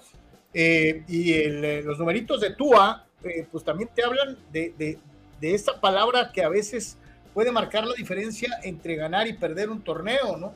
28 completos de 45 intentos, casi 500 yardas, 466 tres touchdowns y solamente una intercepción. O sea, una muy buena actuación para Tua. Los números del perdedor, en este caso de Herbert, 33 eh, 23 completos de 33 intentos, 228 yardas, un pase de anotación sin ser interceptado en el partido. Ayer, la locura hasta en el fantasy, Carlos. a mí me tocó la oportunidad de tener a Hill y, enfrenté a mi, mi oponente, tenía el propio Tua, y este, así que de una u otra forma me impulsó el propio Hill eh, a vencer al propio Cuba en el tema de cuántos y que ahora todo el mundo prácticamente juega. En fin, eh, no, no hay modificación aquí, las dudas sobre los Chargers son mayúsculas, que es el defensivo que se suponía era una ventaja, bajo fuego el coach, y Miami eh, queda claro que esta división es brutal entre Buffalo, Patriotas ayer dejó en claro que es muy probable que existe un escalón abajo. Vamos a ver cómo se ven los Jets hoy, precisamente contra los Bills. Pero Miami ahí está y tiene firepower de sobra. Pero no hay más, no, no, no, no, no quiero parecer disco rayado, todos los gurús lo dicen, pero es la verdad, Carlos. O sea, el reemplazo de, de Tua es Mike White. O sea, no va a haber Brock Purdy en, en, todos los equipos. Entonces, Tua está sano y juega, digo, no con estos 500 yardas todos los partidos, pero si juega de una manera razonable, Miami evidentemente tiene sí, oye, un juego, un jueguito de 300 yardas con tres, dos pases de anotación para Tyreek Hill pueden marcar la diferencia con casi cualquier otro equipo de la NFL. Eh, y por cierto, los Delfines cubrieron para la apuesta deportiva eh, eh, en, el, en el famoso spread, que es algo que yo jamás hubiera pensado, se lo digo sinceramente. No fueron los únicos, eh, los delfines de Miami, que medio. Déjame, nada más, eh, eh, los Chargers van a Tennessee, Carlos, y luego van a Minnesota. Dos salidas en fila para después recibir a los Raiders. Así que pierden en casa y van de gira. Los dos equipos respetables. Van a Tennessee y van a Minnesota, ¿eh? Aguas. el equipo de los. De los Delfines no fue el único que correspondió a las expectativas, a las altas expectativas generadas por los por los expertos, ¿no? Los vaqueros de Dallas lo hicieron igualmente. Los vaqueros de Dallas con una defensiva terrorífica, con una defensiva espectacular, con una defensiva que eh, marcó diferencias y que básicamente ganó el partido eh, de una u otra manera, embarrando eh, como mantequilla en pan bimbo a los a lo que queda de los pobres gigantes de Nueva York. Fue una exhibida marca Diablo, 40-0, eh, con, vea usted esto, un marcador 40-0 en donde tu coreback no llega ni a las 300 yardas, ni tampoco tiene pase de anotación anual. Sí, así hay, que decirlo aquí, Carlos, que eh, por cierto, eh, aberrante ver a un 21. Sé que Dion se fue a los Pieles Rojas y luego vi un 33 por ahí también, que se me hace abominable ver un 33 en los vaqueros, pero en fin, por el número de Tony Dorset, ¿no? Pero en fin, este juego, Carlos, de la primera serie ofensiva, los gigantitos salieron eh, gigantotes, gigantes y se convirtieron en padrecitos. Los padrecitos empezaron a suceder situaciones, la defensiva tomó control, balones sueltos, touchdowns defensivos, eh, dominio defensivo, entonces, eh, aguas, o sea, eh, el tema con los vaqueros, Carlos, vendrá en los juegos donde Dakota Prescott tendrá que ganar los partidos. queda claro que la defensiva de los vaqueros es de verdad. Jones es un corredor, es un quarterback, por cierto, blanco, pero que corre mucho. Pudieron incluso solventar esta situación. Esta foto representa lo que pasó ayer con Mika Parsons aplastando a Daniel Jones. Entonces, muy buen triunfo, espectacular inicio defensivo de equipos especiales de los vaqueros, pero calma, calma. por eso soy tan puntilloso en la estadística de Dak Prescott. Eh, o sea, es que ayer no se necesitó, Carlos. 143 yardas sin pase de anotación. La defensiva ayer 40-0. Entonces, como bien, como bien dices, yo quiero ver cuando realmente le exijan a Prescott y que él tenga que ganar los juegos. Esto es muy absolutamente, absolutamente. O sea, eh, digo, ya ha ganado partidos a Cota durante temporada regular, muchos de ellos. Sabemos que el tema viene hasta playoff, pero, o sea, vamos, tenemos que esperar a ver qué onda con este Dakota Prescott 2023 cuando vengan los momentos este, críticos, ¿no? Pero la defensiva muy bien y eh, pues aplastaron en el tema del marcador uno de sus rivales de división de manera, pues, eh, insisto, humillante, ¿no? Adelante, mi querido Víctor, te escuchamos. Carlos Anua, que tengan un excelente inicio de semana. Para comentar del inicio de Cowboys, eh, aplastaron a los gigantes prácticamente, no los dejaron hacer nada. Desde el primer cuarto los barrieron con el gol de campo que bloquearon. Y ahí se derivó que, pues prácticamente no dejaron de hacer nada de Daniel Jones, Parson y compañía. Entonces un, buen, buen inicio. Uh, Dak Prescott y la ofensiva pues no, no se veía necesidad de, demostrarse así que no, no se puede hacer una evaluación de, si ya dieron el paso o no dieron el paso, pero este es un pasito para todo el equipo. Se tenía que eh, demostrar que son de los contendientes de la conferencia nacional, porque ya los 49ers habían levantado la mano atropellando también a los Steelers y Filadelfia también había hecho lo propio contra Nueva Inglaterra, un, un poco más difícil, pero finalmente de visita. Así que veremos cómo se presenta en la semana 2 para los Cowboys. Saludos.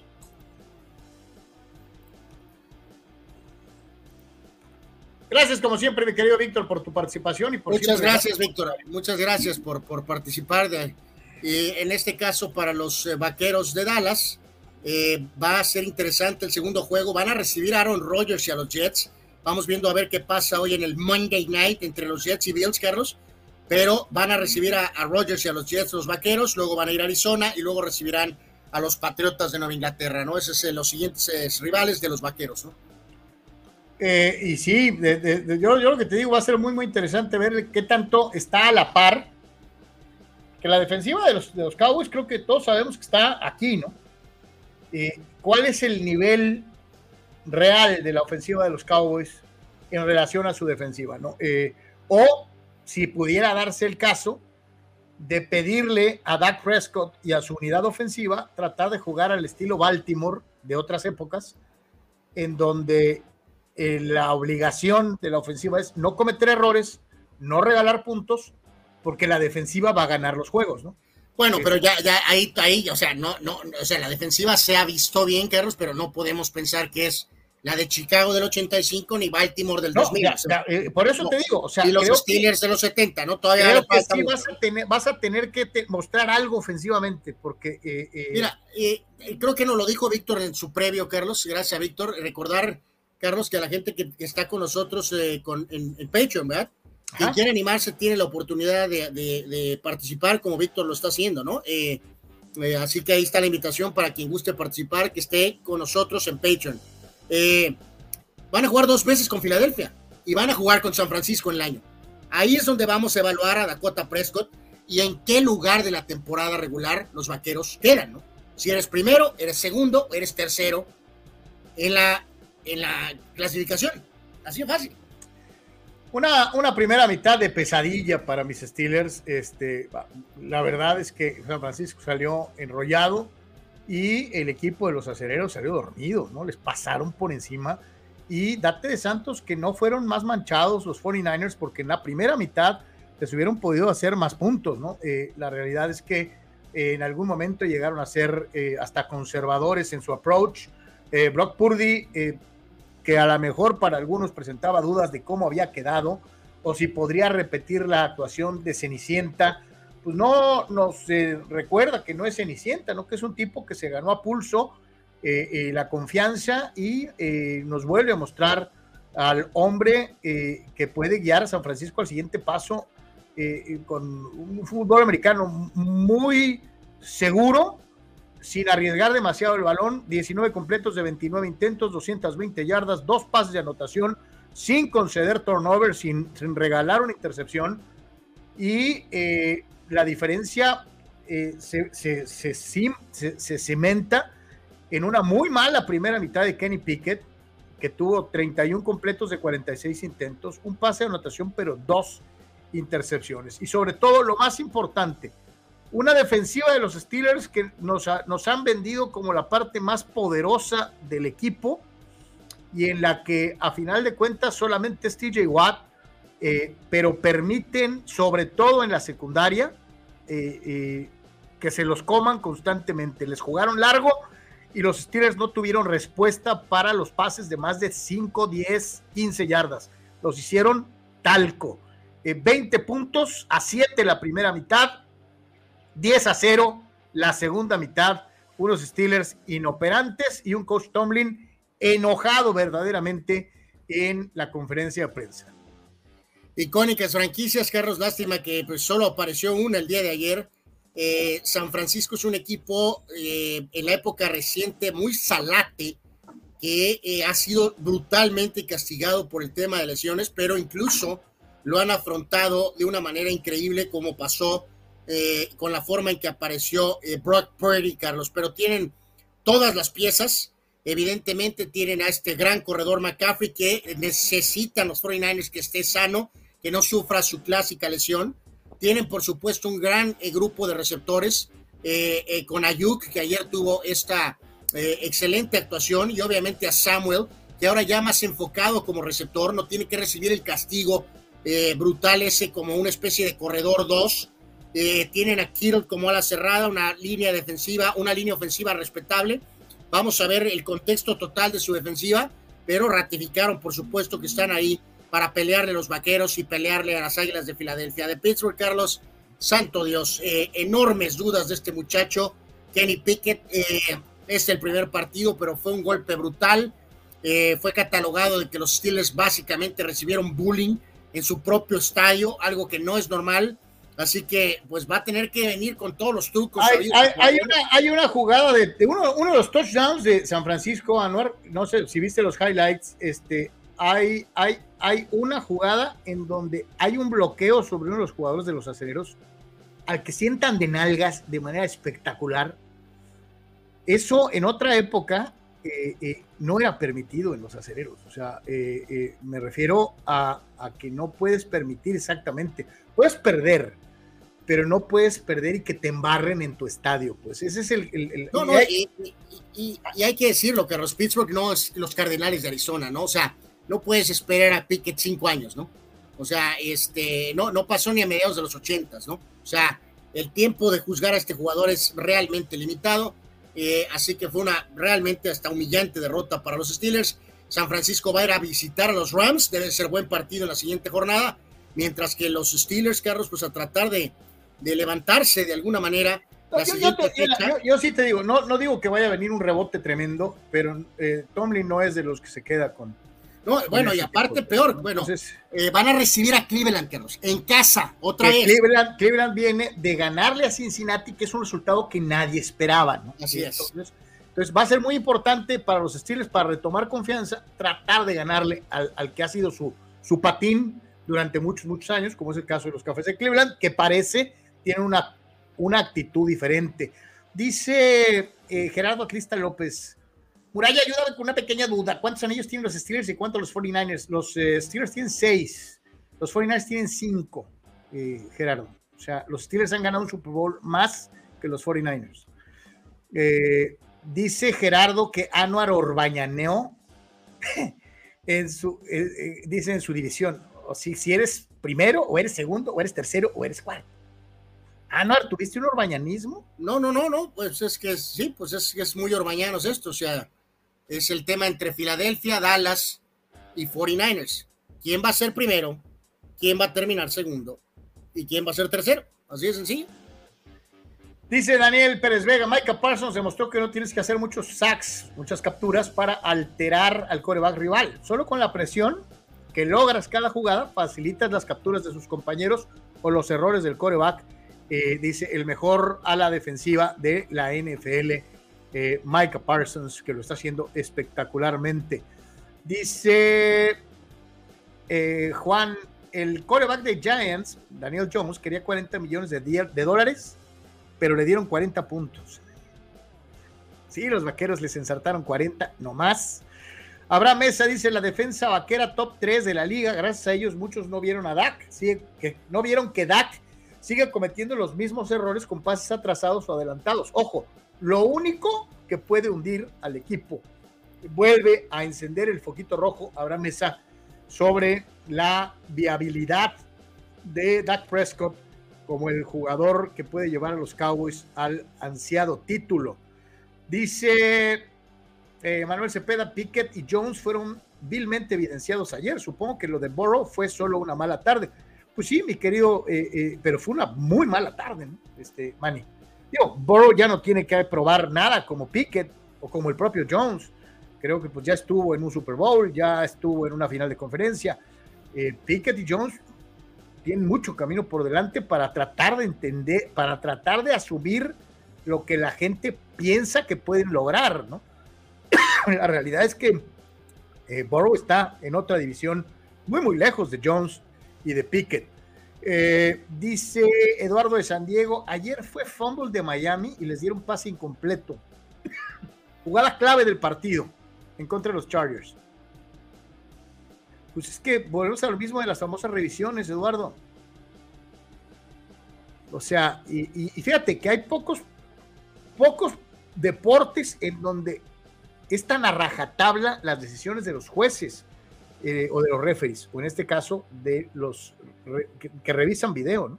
En la NFL no te dan permiso de- ni siquiera de levantar la cabeza, ¿no? O sea, toma la decisión y al carajo, ¿no? Eh, Digo, eh, lo malo de este contexto es también es que pues es algo que también de alguna forma como que es una sombra que existe alrededor de esta franquicia de Chargers, ¿no? De que aparentemente siempre tienen todo en contra, Carlos, ¿no? O sea, todo, siempre todo sale mal, pues. Dice Víctor, en la quinta semana, 49ers Cowboys, el que comentas, Abraham, va a ser en el Levi's Stadium, este duelo de titanes en la conferencia nacional, eh, eh, que va a estar muy, muy interesante de una u otra manera. Dani Pérez Vega dice, Staley es un petardo como coach, eh, dice defensivo. No puede ser que le jugara defensa mano a mano todo el juego cuando los estaba quemando y Bosa un petardo. Cero presión sobre Tua ayer. Sí, sí, Bosa, Bosa, No, pues lo que te decía, de- tú mencionaste hace ratito, Dani, a, a, a Maika y lo que hizo, y pues yo te diría, pues ahí veíamos en las gráficas lo que TJ Watt hizo solo también, el único que funcionó de la defensiva de los Steelers, apretando a, a, a, a la gente de los 49ers, Tuvo- capturó a Purdy, lo trajo, lo trajo corriendo, pero pues no todos son estos dos jugadores, ¿no? Este, ese es, esa, es, esa es la realidad. Dice Manuel Cepeda, los Dolphins ayer en Los Ángeles fueron más locales que en su propia casa. Santo Dios. Eh, pues, pues puede ser que sí, sí. Eduardo reitera, el receptor de Miami recibe el balón y da uno o dos pasos e inmediatamente pierde el balón. Era un fumble clarísimo, dice Eduardo. Eh, te reitero, mi querido Lalo, pocos, en pocos lados son tan terminales para mantener decisiones como en la NFL. ¿eh? Este, les vale Wilson. El que se la pasó cachetón y que la verdad pues, se lo merece. Por eso, pero me decirle a Eduardo, Carlos, o sea, eh, de acuerdo, pero el contexto de la actuación defensiva del equipo es alarmante, más allá de una llamada mala de los oficiales. Y en el duelo individual, Tua le ganó a Herbert.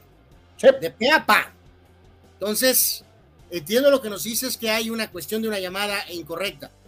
Pero eh, hay que ver el libro completo, porque de esta historia, Eduardo, siempre hemos escuchado ya un montón con los Chargers. O sea, siempre existe esto de que son castigados, que hay errores, que los oficiales, que los oficiales, y que los oficiales, y que los oficiales. O sea, es el problema, pues. El que se la pasó cachetón y con merecimientos fue Tom Brady, quien recibió un homenaje de parte de la organización de los Patriotas de Nueva Inglaterra. Se veía contento, se veía eh, feliz en su nueva faceta haciendo comerciales aquí, allá y acullá. Eh, eh, la verdad es que la gente lo recibió muy bien. En general, en general la, gente, la gente valora enormemente lo realizado por Tom Brady con el equipo de los Patriotas de Nueva Inglaterra y pues lo extrañan, ¿no? Eh, obviamente lo extrañan, eh, muy merecido el reconocimiento y sobre todo, eh, Anuar, el hecho de que, eh, como siempre lo hemos dicho, sea en vida, joven y que pueda sentir el cariño de la gente de una organización que se hizo grande gracias a él, ¿no?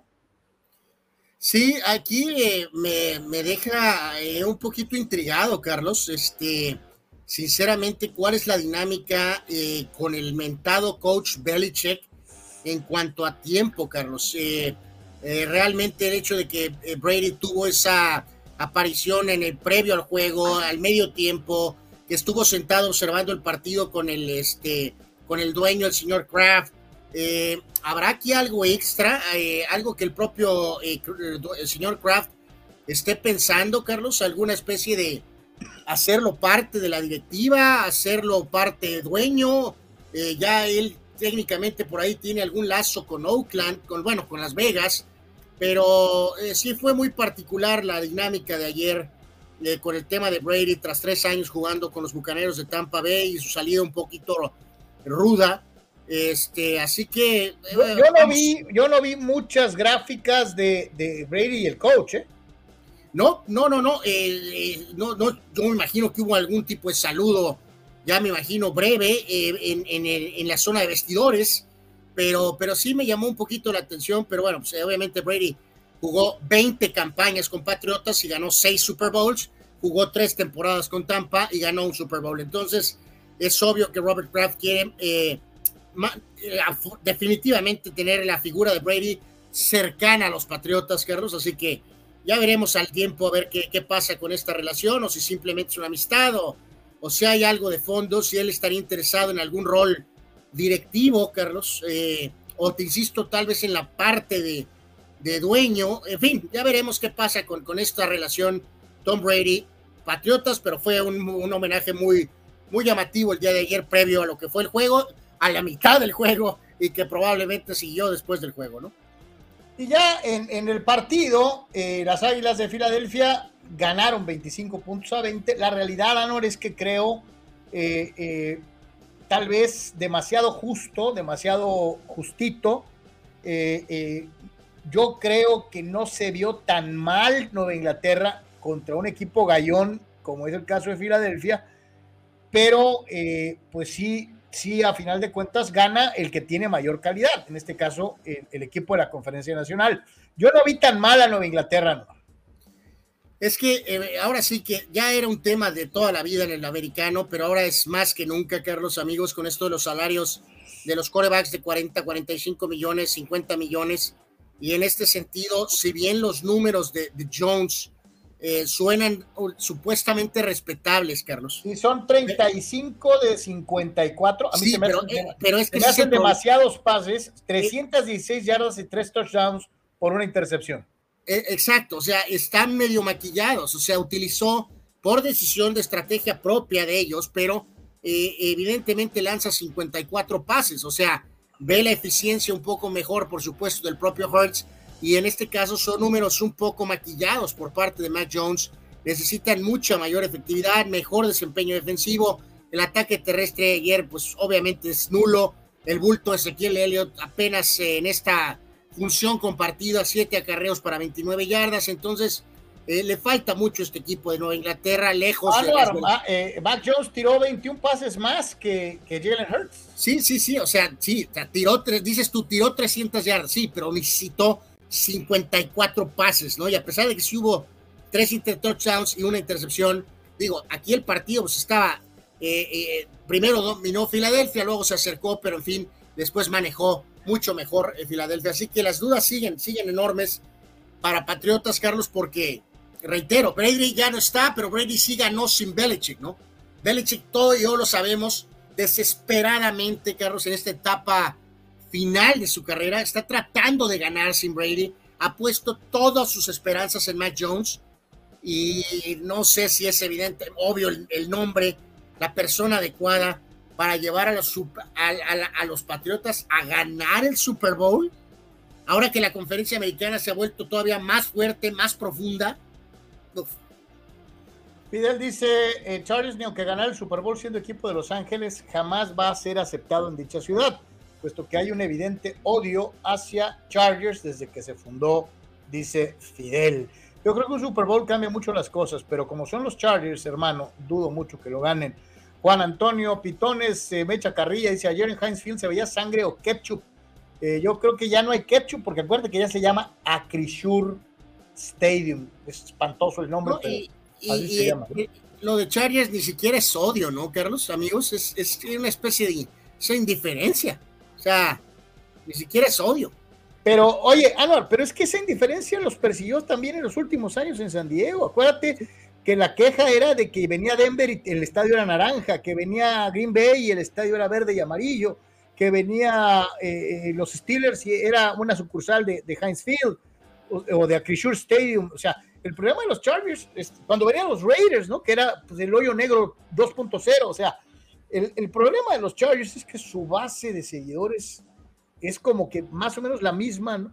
Y no se ve que haya una evolución, un crecimiento, una mejoría, ¿no? Ese es el grave problema. Eh, eh, yo creo que el señor Spanos pensó que en Los Ángeles alguien le iba a entrar a irle a los Chargers y abrazar a la franquicia y decir, yo no le puedo ir a los Rams porque no me gustan, le voy a ir a los Chargers. Y no ha pasado. No ha pasado. Dice Manuel Cepeda, dicen las malas lenguas que el actor Bradley Cooper anda queriendo bajarle la novia al ex coreback de los Patriotas y de los Bucks. Por cierto, y nomás por si no se acu- acuerdan, su novia se llama Irina Shayk.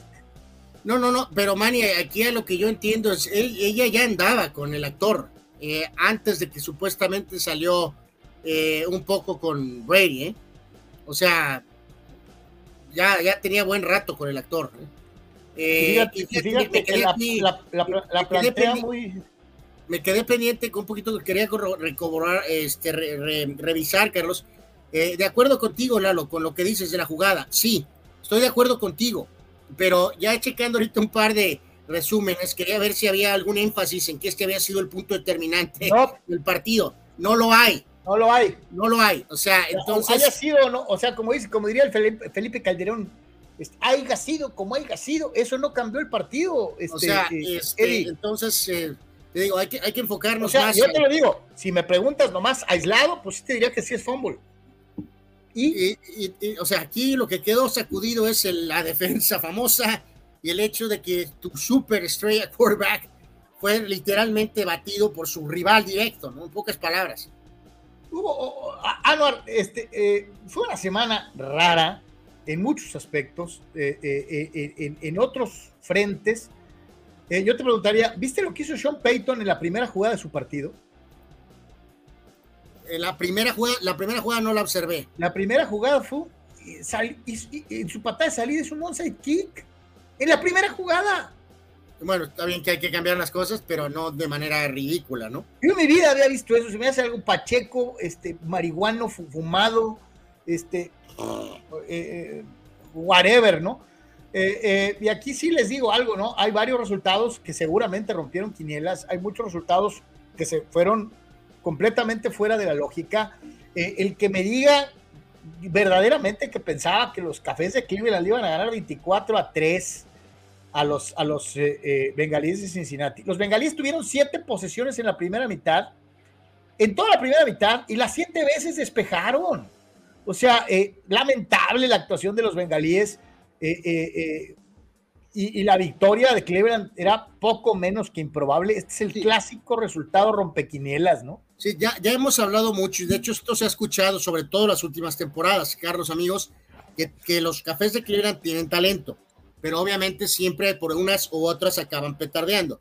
Pero queda claro que tienen el talento. Entonces, en este caso, eh, de todas maneras, sí es una gran sorpresa la forma tan ineficiente en la que inició Bengalí es para muchos el principal candidato para el Super Bowl de la conferencia americana. Así que fue un lamentable debut para... Y una de esas, ¿no? En donde Nick Chubb les corrió más, para más de 100 yardas y de Sean Watson eh, conservadoramente con un pase de anotación y una intercepción, con menos de 200 yardas por aire, les bastó para ganar con claridad 24 a 3, un, un eh, Burrow que no tuvo ni 100 yardas por aire anual. Sí, yo no sé si todavía estaba no con la confianza tras la lesión o no, no sé qué le pasó, pero desastrosa actuación de, de Burrow, eh, eh, como nunca prácticamente es lo que va de su carrera en NFL, ¿no? En otros frentes también, digo, caray, eh, lo de Denver contra los Raiders, Anuar, el 17 a 16, la victoria de los malosos, jalada de los pelos, a duras penas, pero también con un Jimmy G que logra venir de, haber sido golpeado fuertemente, eh, reponerse, regresar al campo y guiar a los Raiders a la victoria eh, como visitante contra un equipo en donde vi a un avejentado Russell Wilson, esa es la realidad, un avejentado Russell Wilson, y unos Raiders que no voy a decir que sean candidatos a nada, pero que jugaron con corazón, que, que tuvieron una buena defensiva y que les bastó para ganar eh, eh, eh, fuera. Sí, los dos en el contexto general muy probablemente van a ningún lado, pero estos juegos divisionales son súper importantes. como dices tú, Wilson sí deja unas dudas a pesar de que maquilla su línea, Carlos. Garapolo un buen debut con Raiders, completando 20 de 26 pases. Wilson 27 de 34. Ataques terrestres prácticamente en las 50 yardas para cada uno de los líderes, así que fue ganado hasta cierto punto en, los temas finos y definitivos. Y los Raiders con ese ligero extra, Carlos, alcanzan a sacar este partido y a iniciar ganando. Eh, así que bueno, pues eh, las dudas permanecen. Ya habíamos hablado de que si el coach Payton eh, estaba sacando el paraguas, Carlos, desde la mitad del campo de entrenamiento, un poquito al darse cuenta de, de dónde estaba, ¿no? De dónde estaba parado, ¿no? Y otro partido que me brincó, ¿no?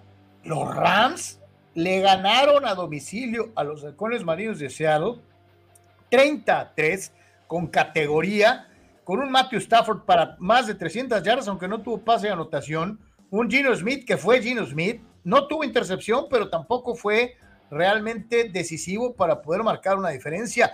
El equipo, el equipo de los Seahawks es uno del que yo les había dicho, me gusta el estilo, me gusta cómo trabaja eh, eh, eh, esta, esta, esta organización, y creo que puede dar de qué hablar después de la temporada anterior. Ay, jole, me llenó de dudas eh, de una u otra manera en esta derrota contra los Rams, que reitero, fueron como que muy, muy aseaditos, muy sin cometer errores, y con eso les, les, les, bastó, ¿eh? No fue. No, pero, pero fue eh, miserable lo de Seattle, Carlos. Gino Smith volvió a ser el Gino Smith de toda la vida. Terrible. O sea, eh, ¿cómo es posible que con esas armas, DK Metcalf, tres pases recibidos, de Tyler Lockett tuvo dos pases recibidos. Y en el caso de, que recordar que ayer se anunció, amigos, lo de la lesión eh, por parte de Cooper Cup. Así que ahorita no hay pretextos, va iniciando la temporada. Los Rams no pueden estar atenuando, este, esperando a qué onda con Cooper Cup. Cuando tengan a Cooper Cup, pues ya veremos qué pasa con Cooper Cup. No hay Cooper Cup. Y ayer de los 38 intentos de los de Stafford, Carlos, eh, Atwell tuvo seis recepciones, el Nakao tuvo 10 recepciones. Y curioso, los Rams trabajaron ayer 15 eh, acarreos para Kyrie Williams, 52 yardas, y Cam Akers tuvo 22 acarreos, Carlos. O sea, para miserables 29 yardas, pero el punto es que estuvieron seriamente corriendo el ovoide de una u otra forma. Así que buen triunfo de los Rams y las dudas este, monumentales con Seattle de inicio eh, de si Gino Smith ya volvió a ser el mediocre quarterback de toda la vida tras un año excelente en la temporada pasada.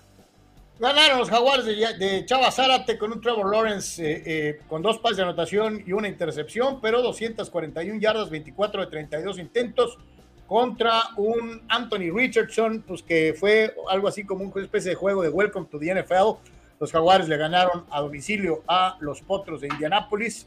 Eh, dentro de lo que fue otro de los partidos de esta semana. Desde luego destacar eh, la victoria anual del pastelero, tu pastelero favorito, Baker Mayfield y los Bucaneos de Tampa Bay, sorprendiendo al millonario Kirk Cousins. Eh, eh, Mayfield, menos de 200 yardas, 173, pero tuvo un par de pases de anotación para marcar la diferencia en un partido muy económico, muy medidito, en donde la falta de errores por parte de Bucaneros fue la diferencia. Estos partidos de NFL moderna, ¿no, Carlos? Porque eh, otra vez Cousins, ¿no? 344 yardas. Sí, pero con 44 intentos. O sea, eh, yo sé que esta es la NFL moderna, pero eh, hay que tener mucho cuidado al analizar los números de estos quarterbacks en esta época moderna. como dices tú, Mayfield, pues esto es lo que más o menos va a dar en su mejor momento el no cometer intercepciones es fundamental para él y al menos ser algo eficiente, ¿no? Pero obviamente Tampa no va a ningún lado, eh, como eh, me refiero a aspiraciones de Super Bowl, pero por lo pronto gana un partido en donde Minnesota creo que es el que queda aquí a deber, eh, como siempre, lejos de las expectativas que se tienen de los vikingos, ¿no? Oye, para beneplácito de Manny, 38 a 20, triunfo de los empacadores de Green Bay con un Jordan Love que no comete errores, tres pases de touchdown, 245 yardas. Algunos me van a decir, no te calientes plancha, a los osos le ganamos hasta el, equipo de, banderitas de Deportes. Eh, pues como sea, eh, eh, gana sin la sombra de Aaron Rodgers y a ver cuánto dura Jordan Love, ¿no? No, no, no, como bien lo dices tú, o sea, es cierto que es ante Chicago, que es un equipo de Peewee en términos, este, contexto total, pero no deja de ser un buen debut de Love, 15 de 27, 245 tres touchdowns sin intercepción. Y en este caso, eh, Justin Fields, 24 de 37, 216 yardas, un touchdown y una intercepción. O sea, un buen debut, pero claramente Chicago pues es un equipo de los más, de los más débiles, ¿no? Oye, el Tennessee Nueva Orleans por un puntito, otros partidos estuvo por demás interesante eh, con el debut de Derek Carr, 33 eh, intentos, 23 completos, 305 yardas, un pase de anotación, una intercepción. Eh, contra Ryan Tannehill, ¿no? Y eh, estos eh, titanes que no esperaban empezar perdiendo, ¿no? Sí, darle crédito aquí a esta nueva etapa en Nueva Orleans. En este caso, amigos, sí sorprende un poquito porque Tennessee claramente enseña esta decadencia en la que está. Hace un par de campañas tuvieron esa ventana incluso de pensar, ¿por qué no? Hasta incluso un título, pero esa ventana queda claro que se ha cerrado, ¿no? Aquí Tannehill con treinta y pico de intentos, apenas 198 yardas, eh, como haya sido, cero touchdowns y tres intercepciones para Tannehill. Cero touchdowns y tres intercepciones, como haya sido. Derek Carr, 305 yardas en 33 intentos para Nueva Orleans en esta nueva etapa, ¿no? Así que. Eh, mm, Ve lo que eh, dice Dani, ¿no? El de Saints Titans, infumable. Los dos corebacks, Cali Tannehill, con pases malos todo el juego. Dice Fidel, el partido Bengals contra Browns estuvo arreglado a favor de estos últimos, ya que al parecer a la liga le cae gordo Burrow y harán lo imposible para que no gane un Super Bowl. Ok, y básicamente un par, de menciones más, que son las victorias de Atlanta contra Carolina en un Toilet Bowl. aparece Atlanta con la primera victoria y también Washington apenas le ganó 20-16 a los Cardenales jugando en casa. Eh, recordar, Carlos amigos, que hoy hay un muy sabroso eh, Monday Night, 5:15 de la tarde, los Jets de Aaron Rodgers en su debut, enfrentándose a los Bills de Buffalo de Josh Allen. ¿no? el grado de responsabilidad que hay sobre los hombros del señor Rodgers? Pues sí, pero tú mismo lo has dicho, también sobre Allen en Búfalo, Carlos, ¿no? Dice Dani Pérez Vega, Peyton quiso ser el protagonista del juego con esa llamada, la que yo te mencionaba, Anuar, de abrir un pinche juego con una, un onside kick en el kickoff, Anuar, en el kickoff. Peyton tiene eh, muchas cosas positivas de lo que recordamos de su etapa de coordinador o de coach desde Nueva Orleans, pero también sí tiene esa dosis por ahí de protagonismo, Carlos. Dice, quiso ser el protagonista, no veo otro motivo para hacerlo en tu casa contra un rival que en el papel era inferior como los Raiders, dice eh, Dani Pérez Vega. Pues a final de cuentas, esa presunción, eh, eh, eh, mi querido mi querido Dani, pues les, esta- les estalló en la cara. 17-16 como haya sido, los Raiders le ganaron a los Broncos en duelo divisional. Y, y, y, y sí te pone a pensar, ¿no? Este, eh, si de veras el coach pues no se pasa de protagónico, ¿no? O sea, eh, a veces son unas decisiones que no entiendes eh, de, una, de una u otra manera. Mientras esto pasa en el fútbol americano profesional de la NFL, este, vámonos al mundo del, del chútale y vámonos con la presentación de la selección mexicana de fútbol en contra de su similar de Australia. Partido molerazo, partido de esos que no le gustan al Tuca, eh, eh, pero en el que la selección volvió a evidenciar pues, severos huecos en el talento, eh, que vuelve a mostrar que hay momentos y situaciones en las que este grupo de jugadores no sabe qué hacer, al margen de si el técnico les dice o les indica, hay, hay, hay, hay un hueco de talento en esta selección mexicana de fútbol. Y las voladas espantosas de- de- del chino Huerta, el nuevo, tiene más, ¿qué? ¿Qué dijeron? Tiene pasta de ídolo, tiene pasta de ídolo. ¿Neta? Sí, yo también noté esto. eh, es simplemente un partido molero. Por ahí, Carlos, en las transmisiones se contó. Recuerden que había la idea de tener partidos en Europa y la administración está en control recientemente decidió, eh, como uno de sus primeros movimientos, en no hacer el viaje a Europa y ya sea con Coca o con quien tú gustes y mandes y hacer la serie de partidos eh, molerazos, ¿no? El campo era completamente una basura campo sintético, campo completamente boludo, Carlos, eh, eh, que no es lo ideal, pero a fuerzas querían jugar en Estados Unidos. Y aunque Australia es un rival aceptable, eh, o sea, insisto, hay que estar en un término medio. Si se permanecen esas dudas, se empieza perdiendo, cómo el equipo reacciona a eso. Realmente no hay una modificación hasta que hace algunos cambios el técnico Lozano. Falla el penal Jiménez, eh, eh, poniendo el disparo al palo. Oye, nada más te pregunto, ¿cuántos lleva el Chaco, falla- el Chaquito fallados, eh? Eh, no, no, bueno, no sé si el número total, no lo sé, pero, Son varios, o sea, pero no, bueno, eh, aquí le pegó bien. no le es lo pegó tuyo, fuerte, ¿eh? Le pegó bien, le pegó fuerte, pero la pelota pues fue al, fue al palo, ¿no? Eh, eh, ya decíamos que hubo el error en el primer gol cuando Ochoa eh, se lanza por un balón que iba para afuera, entregó el tiro de esquina, pésima marca, y eso fue el primer gol de- del- equipo de Australia. Algo de mejoría con los cambios en la segunda parte, entre ellos los de este mentado jugador Huerta, Carlos, que sí lo ha hecho bien con Pumas, pero noté yo exactamente lo mismo que tú. Los, sobre todo de la televisora y en este caso de Televisa, y prácticamente coronando al chino Huerta, Carlos, como la próxima gran figura de la selección mexicana porque metió un gol, ¿no? O sea, buen gol, eh, aprovechó la pifia del defensor al medir el balón, buena definición, lo ha hecho bien con Pumas, pero estamos tan desesperados de tener caras nuevas, de tener talento, que aguas, porque acuérdense muchachos, ya lo hemos platicado mucho en este humilde espacio, somos buenos para acabarnos jugadores. Sí, con lo- expectativas eh, lejos, de, lejos ayudar al muchacho, le cargas expectativas que no le corresponden. Así es, así y, es. Este, al rato ya es el Messi mexicano o la ma- o sea, no inventen. O sea, eh, eh, eh, y, y lo que decías, oye, de lo destacable, mete gol eh, Raúl. Es destacable. Eh, El otro Jiménez con la otra letra cobrando Pero aquí hay que dejar algo bien claro. Raúl mete gol de penal, ¿no? que es algo que no nos extraña, porque es un extraordinario cobrador de penales. Sí, ¿Cuándo por ahí señalaban, tiene siglos que no metió un gol en jugada en selección. ¿Cuándo podríamos empezar a, a pensar que puede mejorar eh, en- o, o tratar de volver a ser un jugador como antes cuando empieza a meter goles en jugada? Porque en penales, en penales ya sabemos que es casi infalible, ¿no? O sea, es muy bueno para tirar penales. lo que no es el Chaquito, ¿no? Pero eh, se necesita que Raúl se encuentre con el gol en jugada, porque de otra forma es lo mismo, es lo mismo, ¿no? Bueno, los primeros partidos con el Fulham ha sido catalogado de tener un desempeño aceptable, pero obviamente en esa posición necesitas meter goles, obvio. Entonces, Vamos a ver qué dice eh, el Lamborghini, vamos a ver qué dijo el, el Jimmy Lozano después de este eh, 2 a 2 de este partido de la selección mexicana de fútbol en contra de Australia.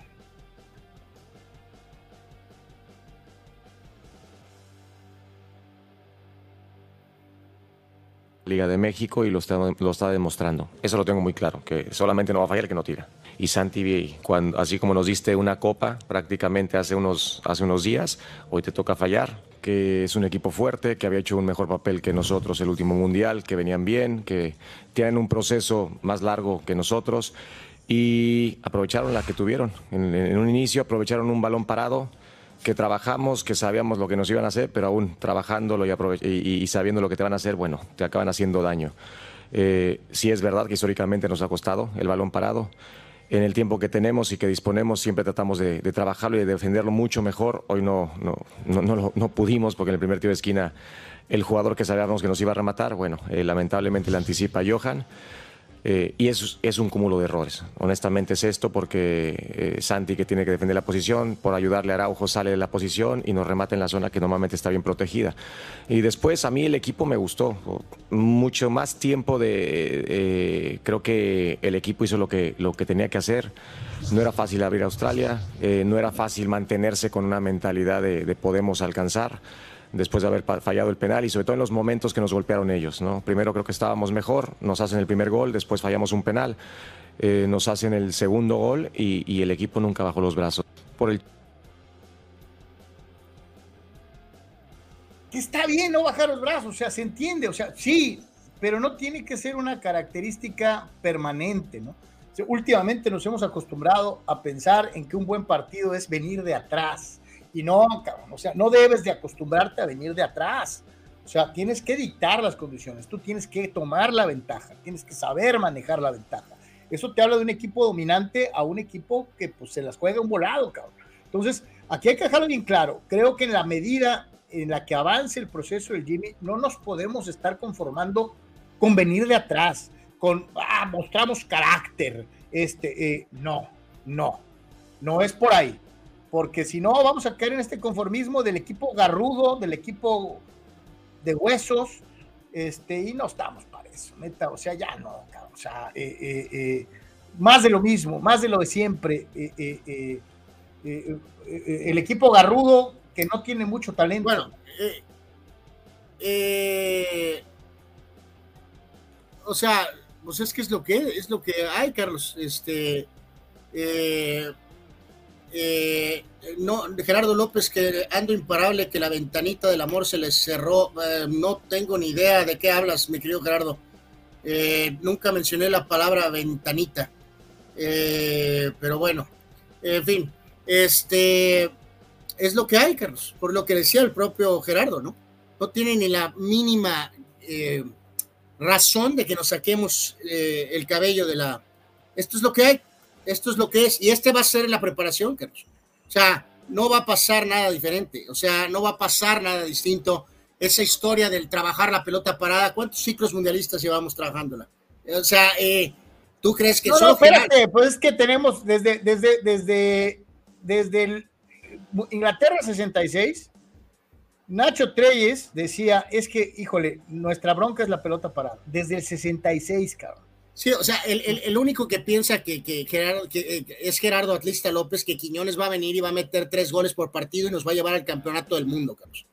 O sea, no va a pasar, es lo mismo de siempre. Por eso sí es muy importante lo que el técnico haga, qué jugadores convoca. Herrera tuvo una actuación, o sea, realmente ocupamos ver a Héctor Herrera, Carlos.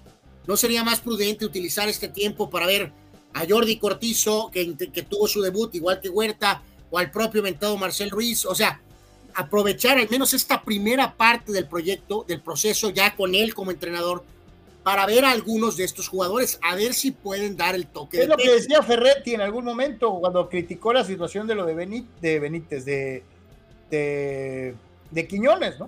O sea, ¿para qué andamos con el rollo de andar buscando ya jugadores hechos? Hay que aprovechar el tiempo, ahorita que no tenemos eliminatoria, para tratar de encontrar a los jóvenes y desarrollar talento propio. o sea, no, yo no tengo problemas con lo de Quiñones, Carlos. Por, mí que, por mí que se naturalice, que acabe sus papeles y que juegue. Lo que no voy a esperar es que venga y pensar que ese jugador nos va a llevar al campeonato del mundo. Va a ser un jugador más, un jugador más, un jugador más. Chava Zárate, el Chaco es el próximo Carlos Hermosillo, buena prensa, amiga, pero petardo. Y remata, el chino Huerta, según Televisa, ya lo quiere la Lazio por 22 millones de pesetas. Harta. Eh, Víctor dice, regresan, regresen al chino Huerta Chivas. La verdad, no. Anda enrachado el chavo, esperemos que siga constante, porque con Chivas no pasó nada. Hasta donde tengo entendido, Pumas lo compró, ¿no? Hasta donde tengo entendido. Eh, Julio Aguilar se quejan los medios de que tenemos una selección de medio pelo, pero neta que con esos medios que inflan de volada a los jugadores es prensa de medio pelo. Buen juego del chavo, nada más, dice Julio Aguilar. Correcto. Gerardo dice, ah, ah la que decías de la ventanita del amor, la verdad es que no lo escuché yo tampoco. Gerardo, Fidel dice que Gerardo anda como el Toño. Eh, Dani Pérez Vega, el chino ha sido por mucho lo mejor de la ofensiva de Pumas en el torneo anterior y en este. Qué bueno que aprovechó la oportunidad y ojalá continúe con ese nivel. Julio Aguilar, el Jimmy la regó con poner ese medio campo lento con el HH y Romo. La verdad, si se va a dejar que le impongan jugadores, no vamos a salir de lo mismo. Yo no entiendo lo de, lo de, lo de Héctor Herrera. Lo dijimos el otro día pero yo no entiendo lo de, lo de Héctor Sí, pero a ver, eh, aquí pasa lo mismo también, otra vez con Gerardo. Eh, no, no, no, no, no, no, no solo, no es la bomba, la bomba no está haciendo ninguna, ninguna lista, Carlos. Eh, a ver, ¿qué dice Alex por aquí? Creo que con lo de Herrera se exageró, todas las elecciones convocan veteranos iniciando un nuevo proceso. En Sudamérica es muy común, pues sí, Alex, pero, pero, pero, pero, pero, ¿para qué? ¿Para qué quieres al HH, pues? O sea, eh, Ochoa es el hombre que está aportando ese liderazgo de alguna manera. O sea, ¿para qué quieres al HH? Eh, yo, yo la verdad, o sea, no, no, no, no lo entiendo.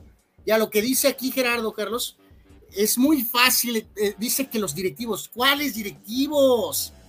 La bomba no convocó HH. El HH, para empezar, nunca ha sido un jugador carismático, Carlos. Nunca. No, Ni con toda su restructura. espérame, hizo algún par de comerciales divertidos. Como no, recuerdo no recuerdo ninguno de ellos. el eh, pastel de cumpleaños, ah, era divertidísimo. No me acuerdo.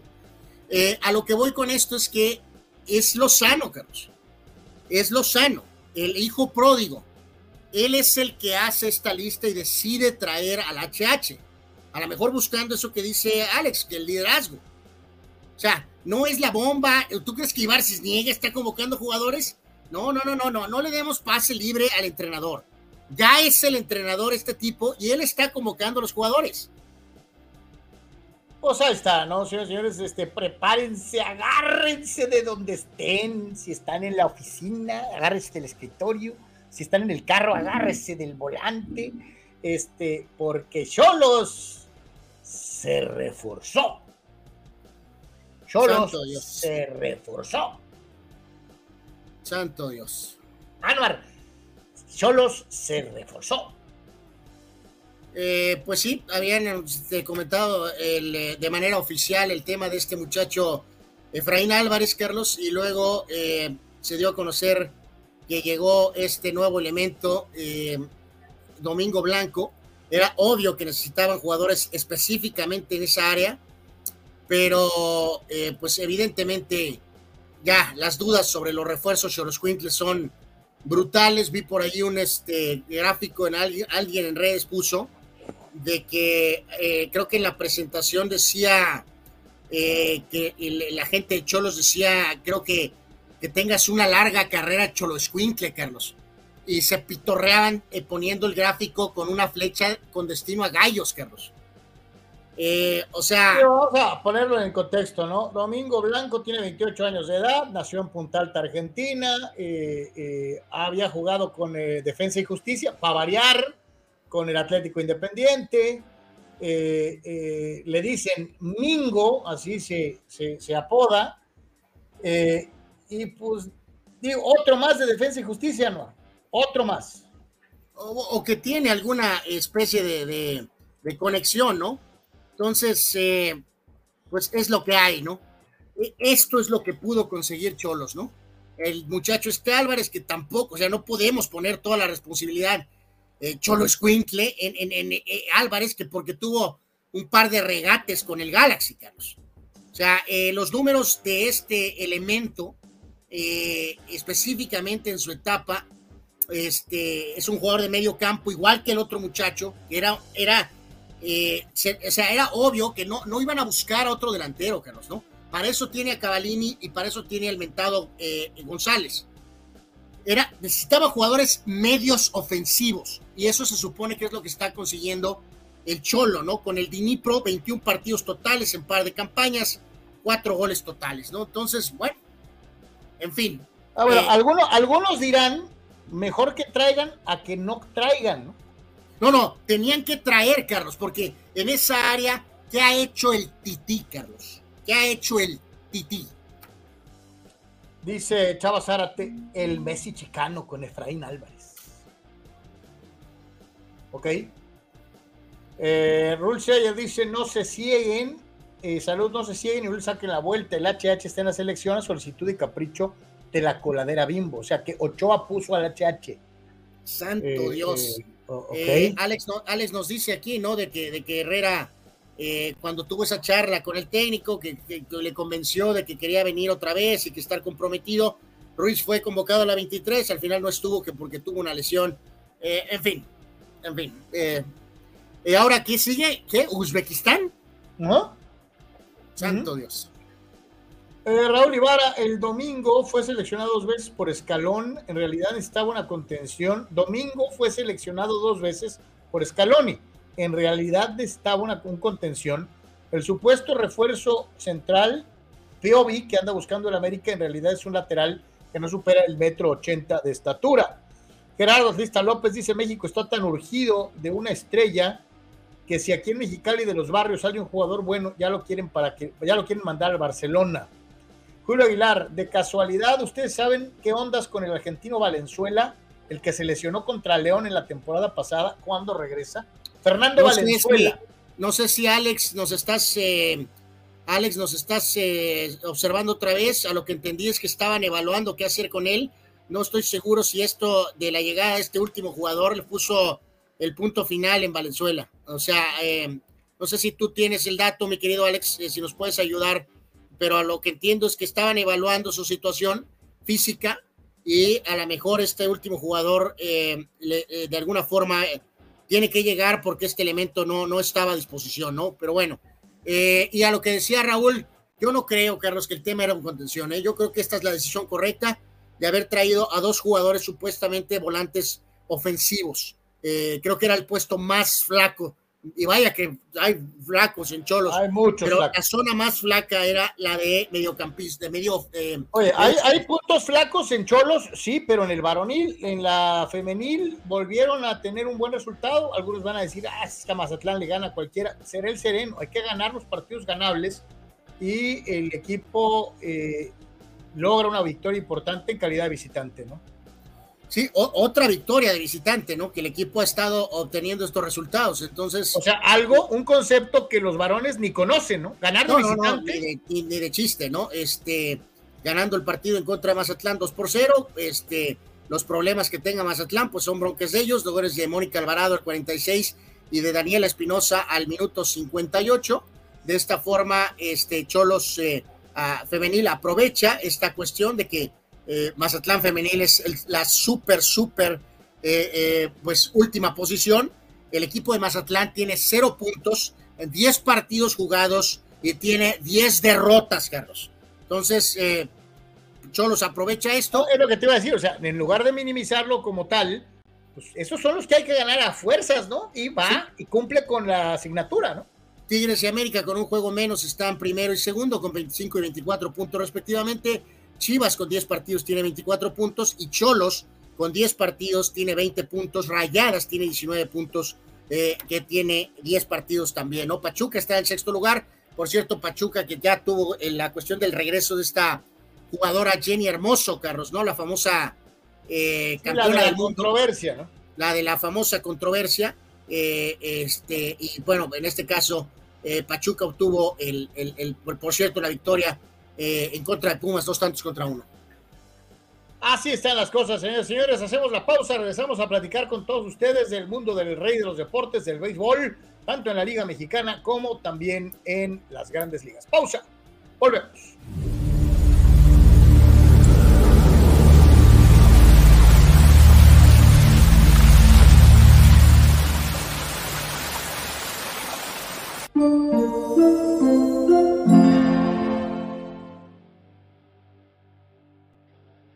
Proveer, el proveedor del herrero, nuestros clientes son lo más importante. Como Pedro. Hola Pedro, ¿cómo estás? Bien, gracias. ¿Cuánto tiempo tienes viniendo a proveer buscando los materiales que necesitas? Estamos hablando de cuatro o cinco años más o menos. ¿Y estás satisfecho con lo que te has encontrado?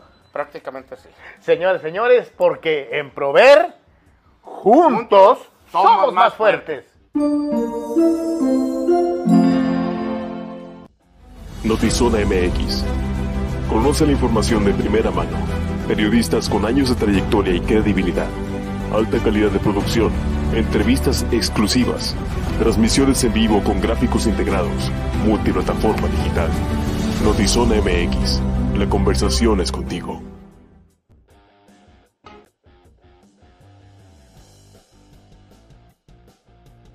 Carlos, ¿cómo puedo promocionar mi papel café? Carlos, ¿cómo puedo promocionar mi papel café? Es muy fácil promocionar tu papel café utilizando las opciones que te ofrece DoSynergyDeportes.com para impulsar tu producto o servicio. Puedes tener una sección fotográfica o de video, puedes tener un landing page o publicidad absolutamente efectiva en Google Ads y en Facebook Ads. Todo desde 299 dólares. Tu Synergy de por te dan la mejor opción para impulsar tu producto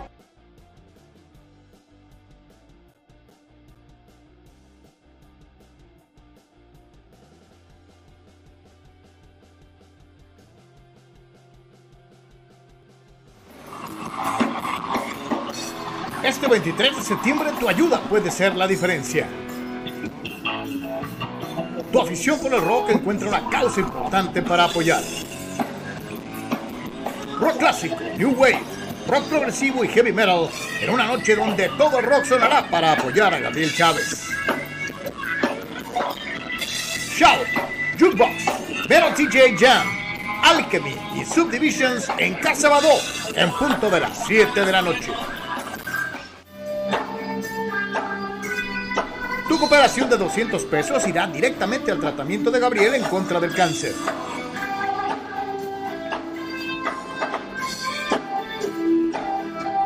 Ayúdanos a ayudar y vivamos juntos una gran noche de rock.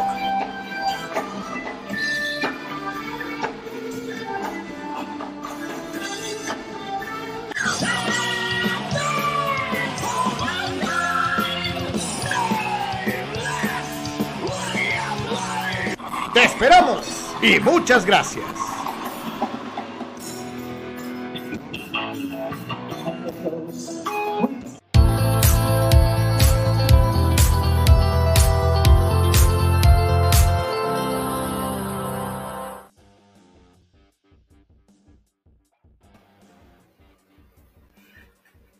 Volvemos en por tres, señores, señores. Y bueno, los padrecitos ganaron uno de tres contra los Astros en una serie en la que todos pues, teníamos la idea de que pues, obviamente iban a felpar, eh, que no le iban a poder ganar al equipo de Houston y pues ni para dónde hacerse, ¿no? Este, antes le platicamos de eh, cómo están las cosas entre algodoneros y eh, pues el equipo de Pericos de Puebla en la Liga Mexicana de Béisbol, ¿no? Pues se le apareció el algodón, Carlos, a los mentados famosos pericos, ¿no? Por lo pronto, eh, algodoneros, eh, más que nada repasar los scores, ganó el primer juego 5 a 4 y ganó el segundo 14 carreras a 3. Así que Algodoneros está adelante en esta serie 2 por 0. Vamos a ver si los eh, famosos pericos pueden mostrar ese, pues esa fuerza, por decirlo de alguna manera, y logran tratar de volverse a meter en esta, en esta serie. Eh, la actividad en, eh, en, lo que es esta serie final de la Liga Mexicana que nadie, nadie absolutamente pues tenía eh, contemplada, ¿no? Eh, en este sentido, ¿no? Entonces, hoy hay juego en el tercero de la serie, pero con la ventaja de Laguna 2 a 0. Montes lanzará por Laguna y Villalobos abrirá por Pericos 2-0 algodoneros. Yo recordando una vez más, ¿no? Que Pericos pues es el mejor perdedor, que había mostrado arrestos para venir de, atrás y pues no los puedes descartar, ¿no? Pero parece que finalmente impera la lógica y un equipo que estuvo peleando arriba toda la temporada, que eh, pues es el que lleva las de ganar. Fíjate, es una mala noticia, nos dice el buen Fidel. Fallece a los 77 años de edad el actor y cantante Benito Castro, de acuerdo con su sobrino Michel. Sufrió una caída que le produjo un fuerte golpe en la cabeza, el tórax y las costillas. En paz descanse. Híjole, qué pena. Eh, el último de los hermanos Castro, eh, donde figuraba gente como Gualberto, como Arturo, eh, muy cargado a la comedia. Benito salió como compañero en, la carabina de Ambrosio, reiteradas ocasiones de varios otros comediantes. Aparecía también en la escuelita famosa con Ortiz de Pinedo en algunas ocasiones. Este, sí, pues sí, sí, este, se le va a extrañar al, buen Benito Castro. Tenía rato que no sabía de él. ¿eh? Eh, pues ahí apareció en el polémico este documental, ¿no, Carlos? De, de Paco Stanley. Eh, pero obviamente pues ya tenía este, la cuestión de edad y pues sí, en paz descanse, ¿no? Por, por, mucho tiempo fue un hombre que, que, estaba sin duda alguna ahí en la, en la conversación, ¿no? Dice Gerardo Atlista López, ¿no? Este, Israel Castro, ok, mal chiste, chale, ok. Y el que es perico donde quieres ver menos al nivel de la laguna, dice, hablando de los pericos de Puebla, Fidel Ortiz, los pericos de Puebla, un equipo perdedor. Este, pues sí, son el peor perdedor, ¿no? Pues el peor perdedor. Este, ya que. Les decía de los padrecitos, ¿no? Este, pues los padrecitos ganaron el primero, pero después pues, se les apareció el diablo y, este, perdón, se les apareció el astro y ayer abusaron de ellos, les pusieron una madrina como de interrogatorio de la perjudicial. Este, en una temporada que ya, pues ya es de ¿no? Este, ya, ya, ya ni para dónde hacerse, ya que este, ayer 12 carreras a 2, triunfo de los Astros. Eh, Kyle Tucker, 12 eh, triples en una entrada.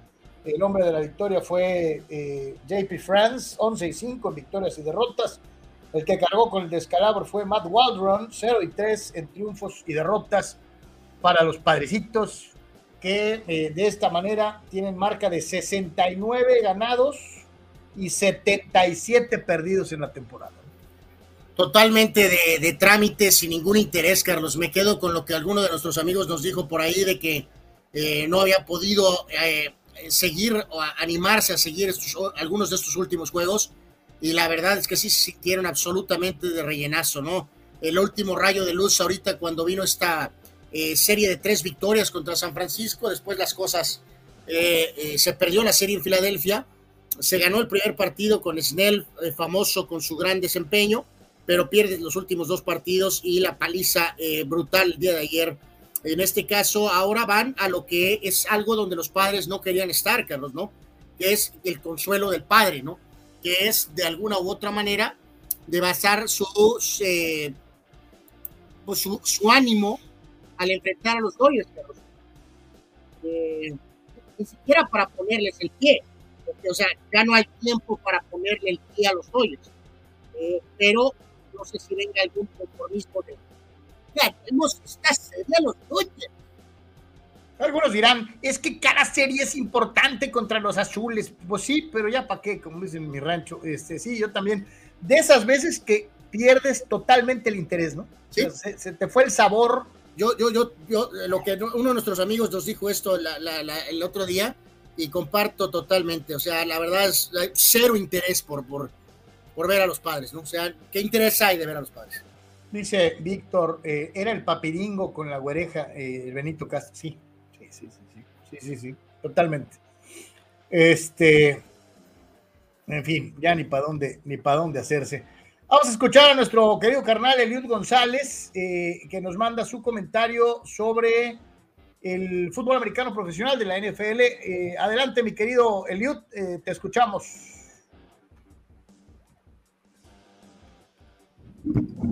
Saludos, hermano Jimmy. Pues bueno, para comentar de la semana 1 de la NFL, que hubiera sido una semana perfecta, ya que perdieron los Patriotas, perdieron los Cereros, pero ganaron los Vaqueros, entonces no se completó ahí el pick de que perdieran ellos tres. O sea que Eliud no quería que ganara ninguno de los populares, o sea, eh, eh, ni los vaqueros ni los acereros. Fíjate, existe la creencia anual entre la población fronteriza que los vaqueros y los, Steelers son los equipos de, los chilangos. Entonces, eso es lo que ellos eh, asumen, ¿no? Este, no sé, hay muchos fronterizos que nos siguen. me parece que hay mucha gente de Tijuana que asume que eh, los Cowboys y los Steelers son los equipos de los chilangos. A ver, corrobórenme esto, por favor. Eh, sí, siempre ha existido esa especie de percepción, ¿no? Pero pues ya, ya ni para dónde, ¿no? Dice Gerardo Atlista López, Muralla, cuida tus palabras, abusaron en alguna plataforma, te pueden desmonetizar o cerrar la transmisión. Yo espero que no, porque a final de cuentas eso es lo que hicieron los eh, astros con los padrecitos. Este, abusaron de ellos el día de ayer. Eh, dice Rul Serio, saludos. Eh, al playoff no vamos, pero a los Dyers les ganamos. Mi LA, mi LA, LA. Eh, ok. Terrible, Rul. Eso es terriblemente conformista. Híjoles. me, quedé, me, quedé, sin palabras. Wow. Hijo ya, chale. Dani Pérez Vega yo, no lo veo, yo ni lo veo como consuelo ganar la serie a Dodgers. El equipo luce acabado y Melvin y jugadores lo que quieren es que termine la temporada. Absolutamente. Eh, dice. Ah, dice el buen Sócrates. Dice. Ah, ah, ah, cinco, el número mágico de padres para asegurar marca perdedora en la temporada. Santo Dios. Cinco partidos más y ya no vas a poder tener ni siquiera 500 de porcentaje. Fidel Ortiz dice, yo soy chilango y le voy a los 49ers. Ok, ok, ok. Dice Gerardo aquí está, pues, tranquilo, Carlos, dice que falta mucho todavía. Cinco juegos. Raúl Ibarra dice, el miedo que Anuar le tiene a los astros ya me lo transfirió a mí. Anuar, ¿tienes miedo? Eh, em, pero ¿por qué tienes miedo tú, Raúl? Recuérdame, por favor. No, eh, dice que tú le tienes miedo a los astros porque como eres yankee, se te reblandecen tus patitas y se te afloja el mastique cuando ves a los astros y que ese miedo permeó hacia los padrecitos. Sí, eh, bueno, pues puede ser, puede ser. No, no, yo reconozco cuando estamos enfrentando a un rival superior, no, no caigo en poses absurdas y ridículas como tú, ¿no? Dice Sócrates, Portugal 9, Luxemburgo 0, Anuar. ¿Será béisbol? Eh, no, es fútbol y bueno, pues ese es el otro lado de la de las eh, eh, eliminatorias, en este caso de la famosa Euro. Y este, pues sí, es marcador final eh, en este compromiso y eh, me parece que en este juego no jugó Cristiano, Carlos, ¿no? No jugó, solamente participó en el primer, en el primer partido, ¿no? Este, así que bueno. Ni para dónde, ni para dónde hacerse, este, la verdad es que qué pena, qué, qué gacho Nacho, qué feo Mateo, como dirían en mi rancho. Álvaro, te voy a mandar unas imágenes, este, a ver si podemos este, usarlas en un ratito más. Este, porque ah, eh, eh, ahorita en este momento. Y mi querido Sok, eh, si estás por ahí, manifiéstate para que también aparezcas al ratito, este, de ser posible. para platicar un poquito de lo de Kenny Enríquez, ¿no? Este, que pues volvió a ser campeona del mundo entonces, este, si tienes chancita, mi querido Sok, este, prepárese porque ahí le va en un ratito este, eh, la liga para que nos platique este, lo que pasó con, eh, esta actuación de la eh, pugilista tijuanense para conquistar un título eh, importante dentro de lo que es precisamente esta situación y ojalá y ojalá que al ratito podamos incluir igualmente esta información en el, en el rol habitual de Deportes. Son tres, Anual, ahí te las mandé. Este, te mandé una repetida por si no había quedado claro la primera, pero bueno. Este. Santo Dios. dice Víctor Baños, yo soy 100% baja californiano y le voy a los Cowboys. Si se han dado cuenta, ¿verdad? Dice Víctor. Pues, pues sí, pues yo a veces es lo que no entiendo, por qué existe esa idea de que eh, eh, son equipos nomás de aficionados de la Ciudad de México, ¿no? Este, eh, yo no, nunca he entendido eso. Dice Dani Pérez Vega, llegar a 500 o quedar 10 abajo de 500 es lo mismo. Fracaso monumental para el equipo de los padres. Sí, no, no, y las, las dudas, la evaluación que ya, ya, ya tiene que estar haciendo el mantado dueño y el famoso GM qué vas a hacer con Snell, qué vas a hacer con el cerrador, eh, porque estás atorado con los contratos de Machado, Tatis, Bogarts, Cronenworth, o sea, wow, eh, decisiones eh, muy importantes y cómo maniobrar para los padres, ¿no? El viernes el equipo de los Dodgers de Los Ángeles le ganó de la mano del picheo de eh, Alex Vesla eh, el primer duelo al equipo de los Nacionales. Hay que recordar, pues digo, pues, Vesla, como abridor. Después el eh, partido del sábado lo perdieron siete carreras por seis. el hombre que perdió fue Barland. Y finalmente en la actividad dominical, el equipo de los Dodgers volvió a la victoria, triunfando sobre los Nacionales siete carreras por tres ganó Suero, el derrotado fue Williams. Los Dodgers, mal que bien, señores y señores, pues se mantienen con unos eh, números más que aceptables, sobre todo contando con las enormes vicisitudes que han tenido. Eh, llegan a 87 victorias a cambio de 55 escalabros eh, y se mantienen a tope de la división y haciendo las cosas bien, ¿no?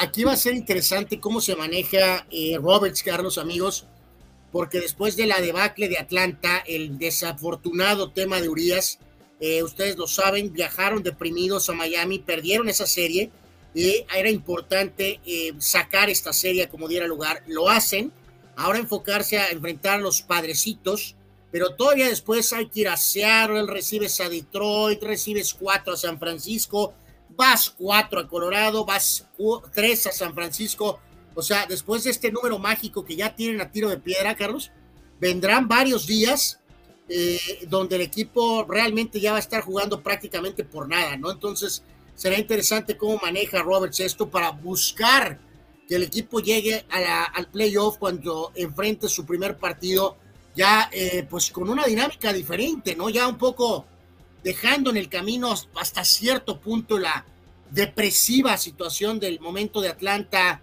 y de lo de Urias, ¿no? O sea, no, no puedes tirar por la borda la campaña. Eh, eh, al menos mete las manos, Carlos, aunque no tengas a Urias, ¿no? Pues sí, sí, o sea, de perdis, ¿no? Como quiera que sea, este, ni para dónde hacerse. Dice David, dice Víctor Baños, ayer salió lesionado David Peralta por pelotazo, pero los rayos X salieron negativos. Híjoles, pues mi querido Víctor, hay que estar con mucho cuidado, ¿no? Porque se está lesionando un jugador por partido. Sí, sí, yo no sé, digo, pareciera como si fuera la maldición, ¿no? O sea, eh, eh, a los Dodgers se les está juntando todo, todo, todo, todo, todo, todo, todo, este, de una u otra manera han eh, tenido un montón de broncas, muchísimos lesionados, muchísimas cuestiones extradeportivas, este, de verdad increíble. Vámonos con los Yankees de Nueva York. esta, era una, es, esta es una tradición establecida por la gente de, la, de, los Yankees desde hace muchos años, ¿no? El, famoso juego de Old Timers, en donde se reúnen las viejas glorias del equipo, del equipo eh, del Bronx, para echarse una cascarita y, que la gente los vuelva a ver y que Sí, ayer fue bizarro, Carlos, porque no hubo eh, el famoso Old Timers como es normal, como una especie de partido, como señalabas, por cuestiones de clima, no, no se pudo desarrollar esto y cayeron ahí en una eh, extraña sesión de preguntas y respuestas.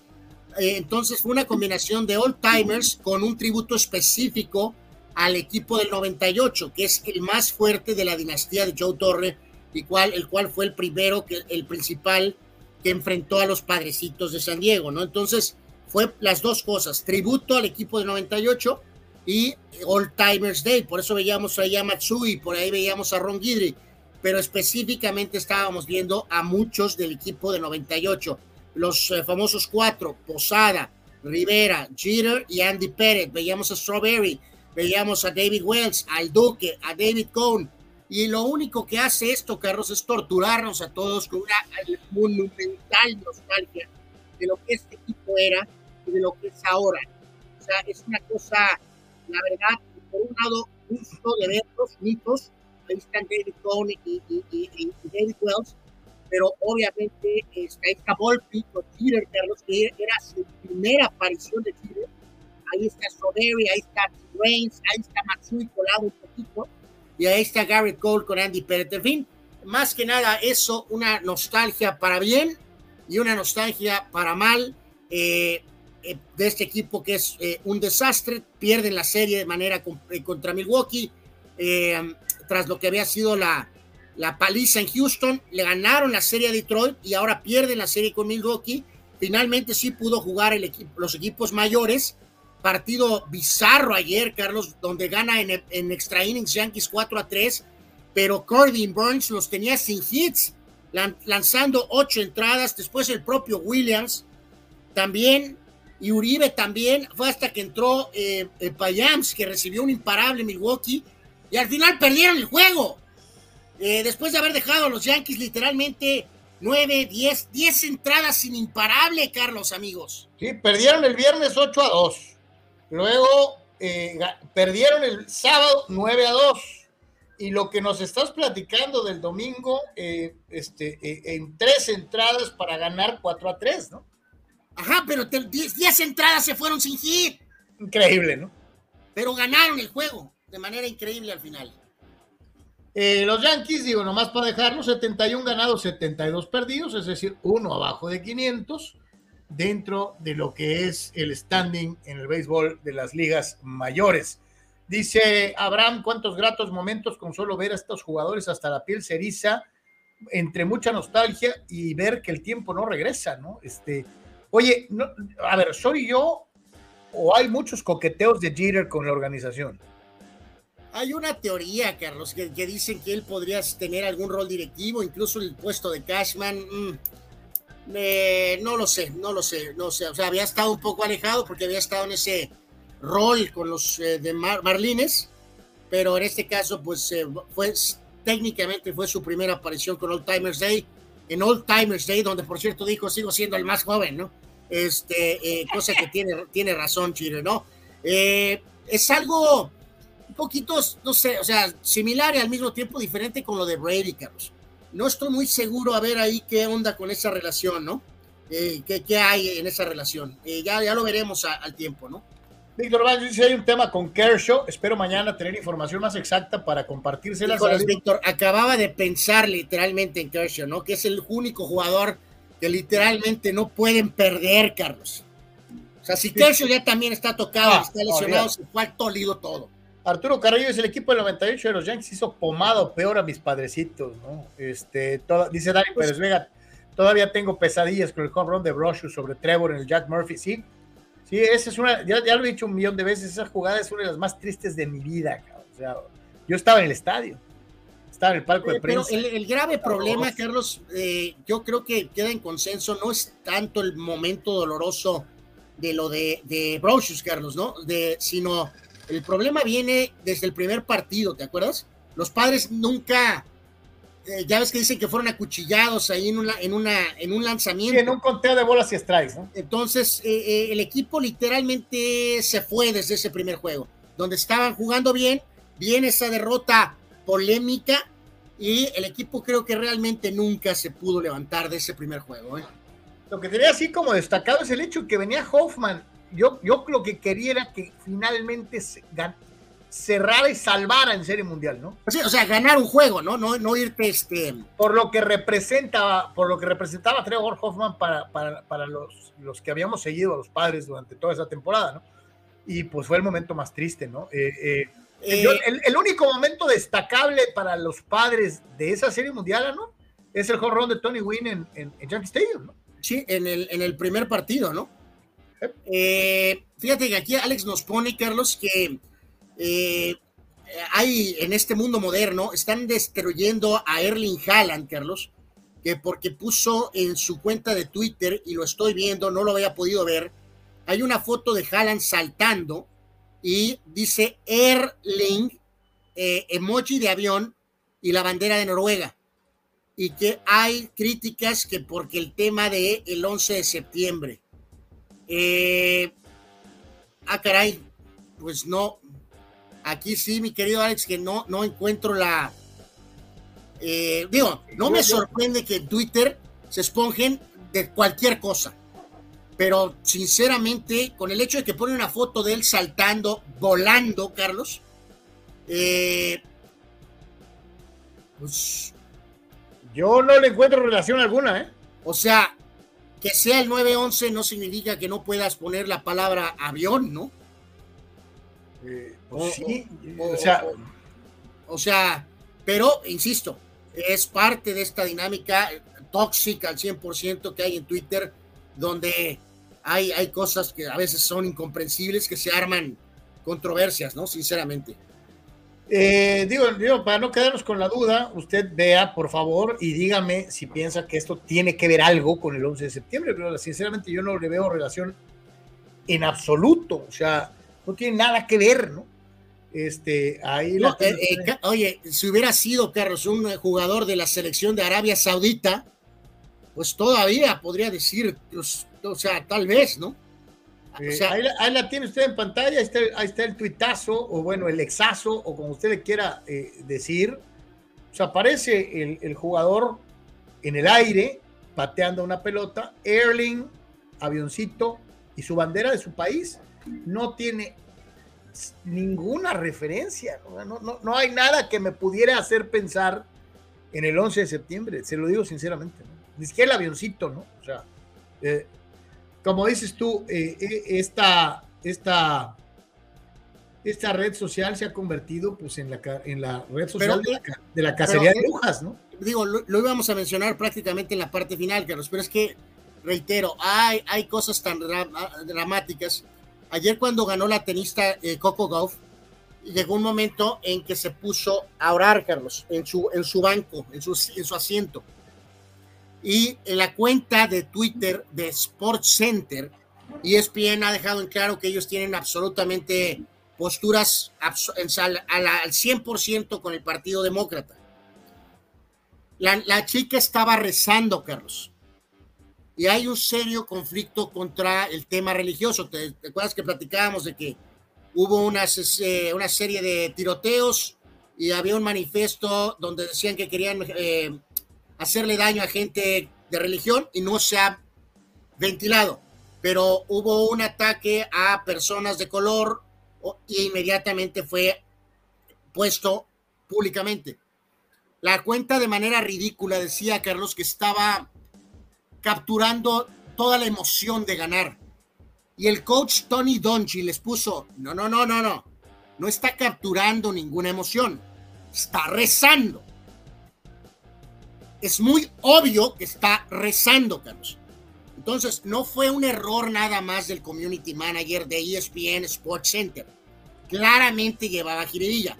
Ya sabrás el desmoche que se armó durante toda la tarde con tiroteo de acá para acá y de acá para allá y de acá para acá. No entiendo cuál es el problema que la chica rece, Carlos. No, espérame, después de un touchdown, después de una victoria en boxeo, después de una victoria en artes marciales mixtas, después de eh, ganar una carrera, hay cientos de atletas a nivel mundial que le dan gracias a Dios, públicamente. ¿Que van a callarnos a todos? Hay una postura en Estados Unidos eh, anti demostraciones de fe todo el mundo las tiene y todo el mundo las hace. Yo me pregunto si Disney, ABC, ESPN se va a echar ese trompo a luña eh, eh, de, ir contra las creencias religiosas de todo el mundo. Ahí se las dejo. Eh, vámonos con el chútale. rápido me nos preguntaba Alex Carlos que, que, que, había sido peor, si el tema de Padres 98 o Bravos del 99. Eh, es peor lo de los Bravos, mi querido Alex, desde mi punto de vista. Desde mi punto de vista. Eh, eh, si usted recuerda, Atlanta iba ganando los primeros dos juegos del 96 y perdieron cuatro y ganaron los Yankees. Cuando vino la serie del 99, se suponía que Bravos venía por una especie de revancha. Pues no hubo revancha, los barrieron. Entonces, la forma en que barrieron Atlanta creo que es peor que la que los Yankees barrieron a los padres. Considerando el primer juego, considerando que tenían el juego para cerrarlo, ¿no, Carlos? Con, con, con Trevor. Sí, venía, venía el, que en ese momento era el, el, el, líder de todos los tiempos en rescates. ¿no? Entonces, eh, creo que le fue peor Atlanta en 99. Eh, en fin, entonces, pues así están las cosas. Vámonos, les decía, Neymar finalmente lo hizo, ah, eh, consiguió la marca eh, y pues Brasil caminó, ¿no? Este, sin muchos problemas, este, ganó el eliminatorio de Conmebol y tan, ¿no? Este, pues, sí, pues aquí es el, oye, el, esperábamos algo, algo diferente, no. El escándalo aquí, Carlos, amigos, es lo de los goles, ¿no? De que hay para variar diferentes cuentas, ¿no? Eh, se acusa mucho, Carlos, que no se cuentan partidos de Pelé jugando con Brasil, enfrentando a clubes. Y, y, decían, esa era una dinámica muy de aquella época, ¿no? Muy de aquella época. En lugar de partidos amistosos en algunos momentos antes elecciones, se jugaban partidos amistosos en contra de clubes. Cierto. Esos juegos no son tomados en cuenta en la cuenta oficial. Tampoco, por ejemplo, le toman en cuenta los goles a Neymar en los Juegos Olímpicos, Carlos. En fin. Eh, eh, eh, no, bueno, volvemos a lo mismo, Anuar. Es que aquí, y, y, lo voy a decir abiertamente, o sea, aquí es goles a contentillo del que haga la lista, cabrón. O sea, poner y quitar. Goles son goles donde sea, ¿no? ¿O qué? Pues sí, estoy mal. De, de veras deberían de contar hasta lo de los amistosos en pocas palabras, ¿no? En base a esta cuenta oficial, eh, Neymar tiene 78 goles y Pelé tiene 77. Obviamente, pues por más que Neymar tenga esta marca, Carlos, pues está a 300 mil galaxias de Pelé, ¿no? Obviamente. Oye, y Brasil con, con, con eh, eh, un jugador que pues, al parecer andaba este, deprimido, pues al final de cuentas se le quitó lo deprimido porque alcanzó el número y Brasil caminando, caminando ganó el partido sin problema alguno viene lo mismo de siempre, Brasil imparable en la eliminatoria y a la hora buena pues vamos a ver qué hacen, ¿no? Sí, el problema es el detalle que estás teniendo con los europeos, evidentemente, en la Copa del Mundo, ¿no? Eh, yo creo que lo de Bielsa sí en serio, Carlos, de renovar, ¿eh? No estoy muy seguro que Suárez y Cavani van a regresar, ¿eh? ¿eh? Bielsa es muy dado a esto, tiene los tamaños para afrontar una decisión así, le tundieron a Chile 3 a 1. Valverde apareció como por primera ocasión como capitán, obviamente encabezados por un ataque nuevo. Eh, Chile todavía tiene convocados para este eh, encuentro. Están todavía jugando Gary Medel, Carlos. Está todavía jugando Arturo Vidal con Chile, Carlos. Sí, sí, o sea, ah, fíjate, nosotros decíamos que nos habíamos hecho viejos en la selección mexicana de fútbol. Pues a Chile le pasó igual, ¿eh? Sí, o sea, ya es prácticamente los últimos jugadores y que esto y que el otro, pero hay una perspectiva totalmente diferente, ¿no? Digo, Bielsa que tiene historial con Chile, eh, en fin, eh, eran el complemento de partidos estos que se desarrollaron el viernes y en este caso a dar parte a los encuentros de mañana, donde eh, por ahí destaca mucho el tema de Argentina en Bolivia, Carlos. Traen un drama los argentinos con el tema de la altura. Messi finalmente sí viajó, pero que parece que va a iniciar de banca. Ese es el primer juego mañana a la una a las 2 Ecuador-Uruguay, Venezuela-Paraguay a las 3, Chile-Colombia a las 5 y media y Perú-Brasil en Lima a las 7. Estos juegos son mañana la eliminatoria de Conmebol. Dice eh, Gerardo Crista López, no puedo hacer público mi tendencia a Dios porque dos hombres o dos mujeres demuestren eh, o dos mujeres demuestren en público entre sí. Eso está bien, dice, qué porquería. O sea, ¿cómo no entiendo pues sí, este, ahora en las series de televisión pues se da mucho esta situación de exponer relaciones este, de estas características y es curioso que les moleste que alguien dé muestras públicas de su fe. Eh, yo tampoco es eh, en su estilo tan particular, Gerardo, y tú lo acabas de decir, Carlos, pero ahí está claro lo que está pasando. O sea, más claro ni el agua. Hay apoyo para esta situación, que está todo dar, que cada quien haga lo que quiera mientras no te metes con nadie, perfecto. Pero hay una clara, clara eh, crítica en Estados Unidos a la gente que profesa ser religiosa en sus diferentes variantes. No importa realmente cuál, sino el problema es que seas una persona de fe. Habrá mes ahora en Twitter, si eres famoso y tuiteas algún comentario en doble sentido, se te puede acabar la carrera, empleo y hasta esposa. Así esta época petarda de cristal y adoradores de peso pluma, dice Abraham Mesa. Gerardo Batista López. Toda la razón, toda la razón. Dice que se, se, están metiendo en temas muy personales. Estoy de acuerdo. O sea, es que el atleta es libre de expresar su fe. No debería de haber menoscabo alguno, porque nunca lo ha habido, además. Mi querido Gerardo. Eh, dice Julio Aguilar, a lo mejor dice que va a volar a su país y la generación de cristal ya lo anda atacando. Hablando de lo de Haaland, ¿no? Podría ser. Podría Hace ser. unas semanas o meses hubo un, coach, un caso muy famoso, tronaron a un coach, Carlos, por eh, ponerse a orar en el centro del campo. Se armó un escandalazo, acabó, acabaron corri corriendo. Por ponerse a orar en medio campo. Anuar, casi todos los que llegamos alguna vez a jugar en cualquier nivel, sobre todo los que llegamos a jugar fútbol americano, el, el rezar antes y después de cada juego es parte de la rutina. Y habría jugadores o no jugadores que estuvieran más metidos en la religión que otros. Había algunos a los que realmente no les importaba, pero era ser solidario, era juntarse todos para pedir que eh, no hubiera lesiones ni con nosotros ni con el equipo contrario y que nos permitiera terminar bien el partido, que fuera divertido, que no, que no, o sea, era parte, al final dabas gracias por lo que hubiera pasado y eh, porque no había lesiones, o sea, era una cosa de todos y, y, y, lo hacíamos desde los entrenamientos, o sea, todos siempre nos juntábamos a orar, siempre. Entonces, no entiendo. Eh, tuvimos eh, amplio debate de esto ya hace mucho tiempo, Raúl, ya el grado de que hasta otro jugador ya trae el número 7 de Kaepernick. Yo no estuve de acuerdo en esto. Carlos creo que un, sí, pero en fin, yo, yo nunca estuve de acuerdo con eso, la verdad. Pero pues cada quien. Yo creo que esto se, se, manejó de una manera totalmente fuera de contexto. en fin.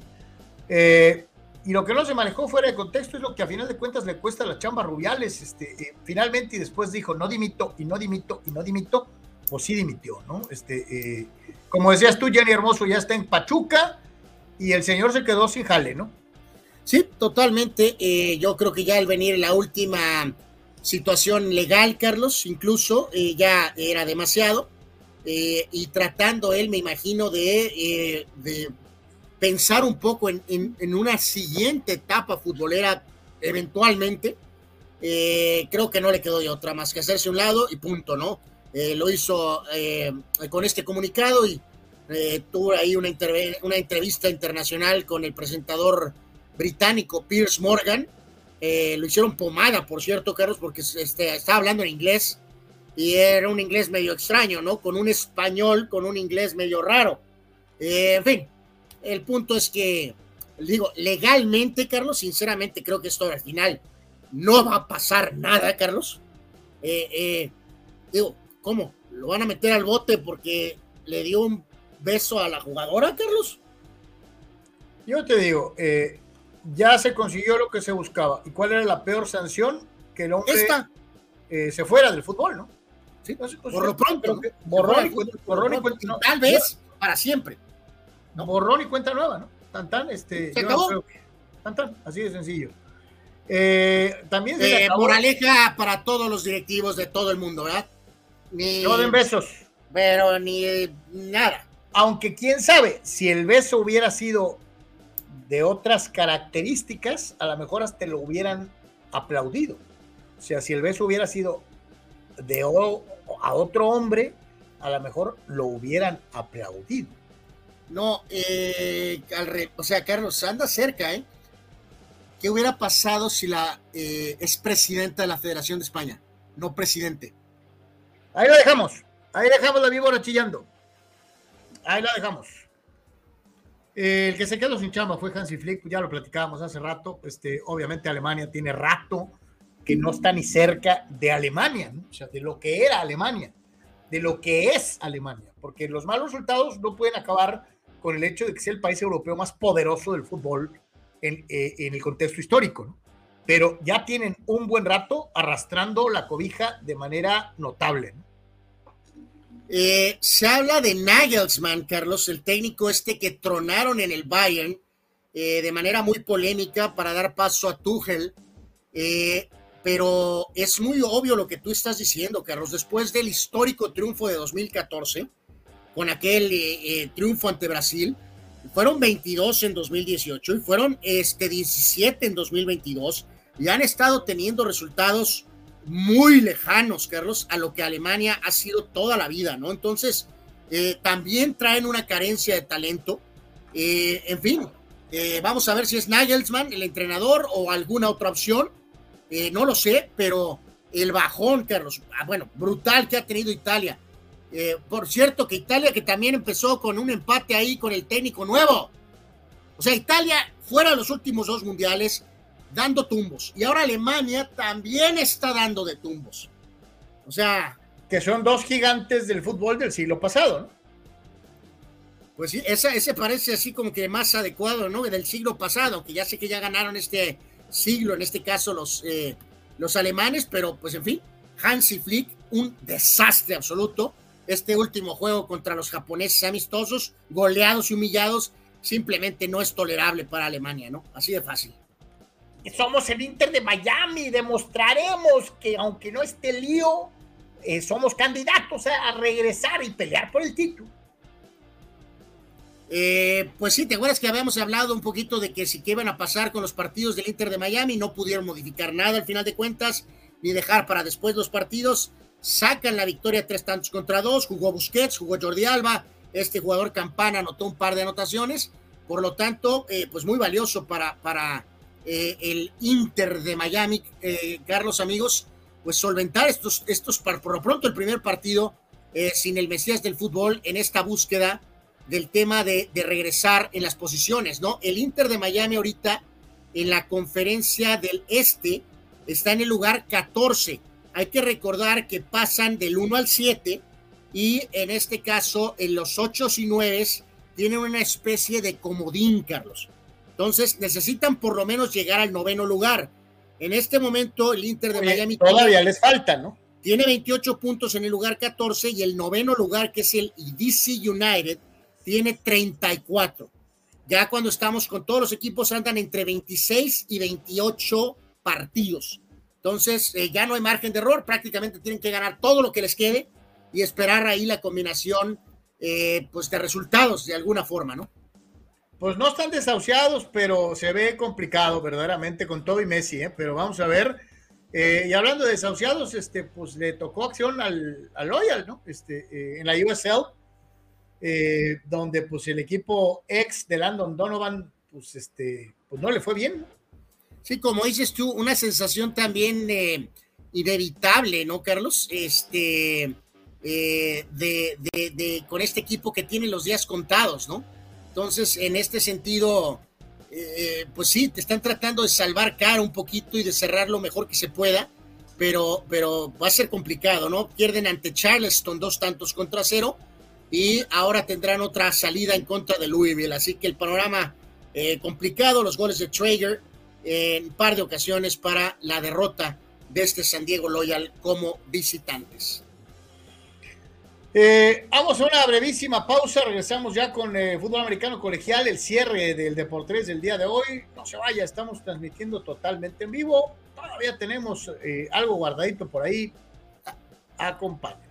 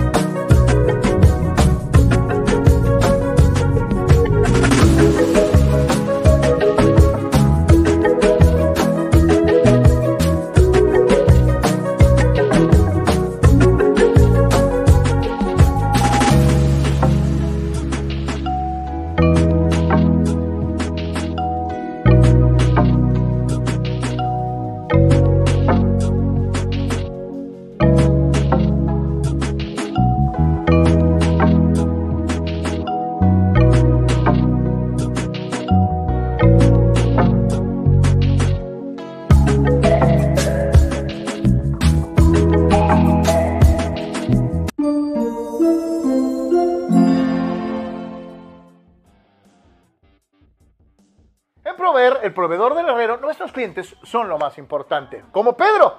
Hola Pedro, ¿cómo estás? Bien, gracias. ¿Cuánto tiempo tienes viniendo a proveer buscando los materiales que necesitas? Estamos hablando de cuatro o cinco años más o menos. ¿Y estás satisfecho con lo que te has encontrado? Prácticamente sí. Señores, señores, porque en Prover, juntos, somos, más fuertes.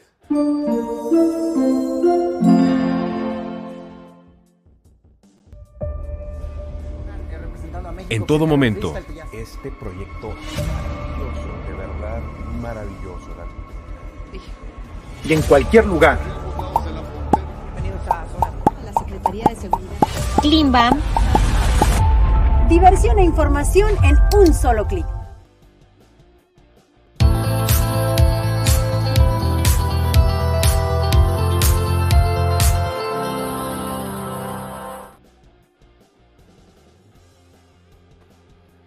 Señores y señores, estamos de vuelta con todos y cada uno de ustedes. Muchas gracias. Hay muchísima participación todavía. Gracias.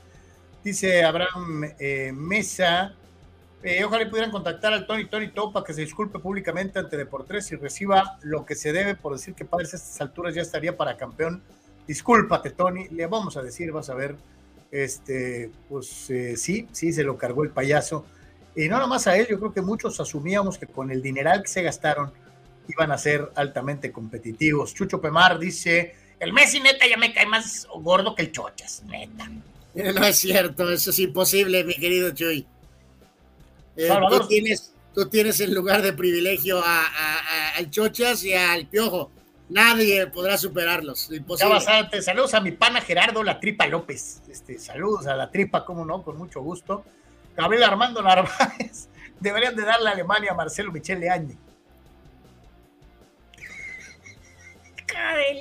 Carlos, eh, viene rápido. Eduardo, esta- eh, eh, esta declaración de Eduardo Anuar es extraordinaria porque tiene razón.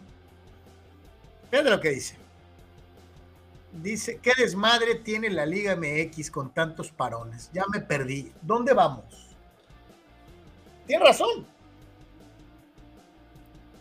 Eh, sí, totalmente. Ah, por si- que la América le ganó un amistoso a Tigres, ¿no? Creo 2 a 1. Eh, santo Dios. Eh, de acuerdo, mi querido Eduardo, de acuerdo. Eh, un desastre. Eh, Carlos, eh, Raúl Ibarra manda esta trivia para Stomp a la muralla. Stomp a la muralla. Carlos, ¿quiénes son?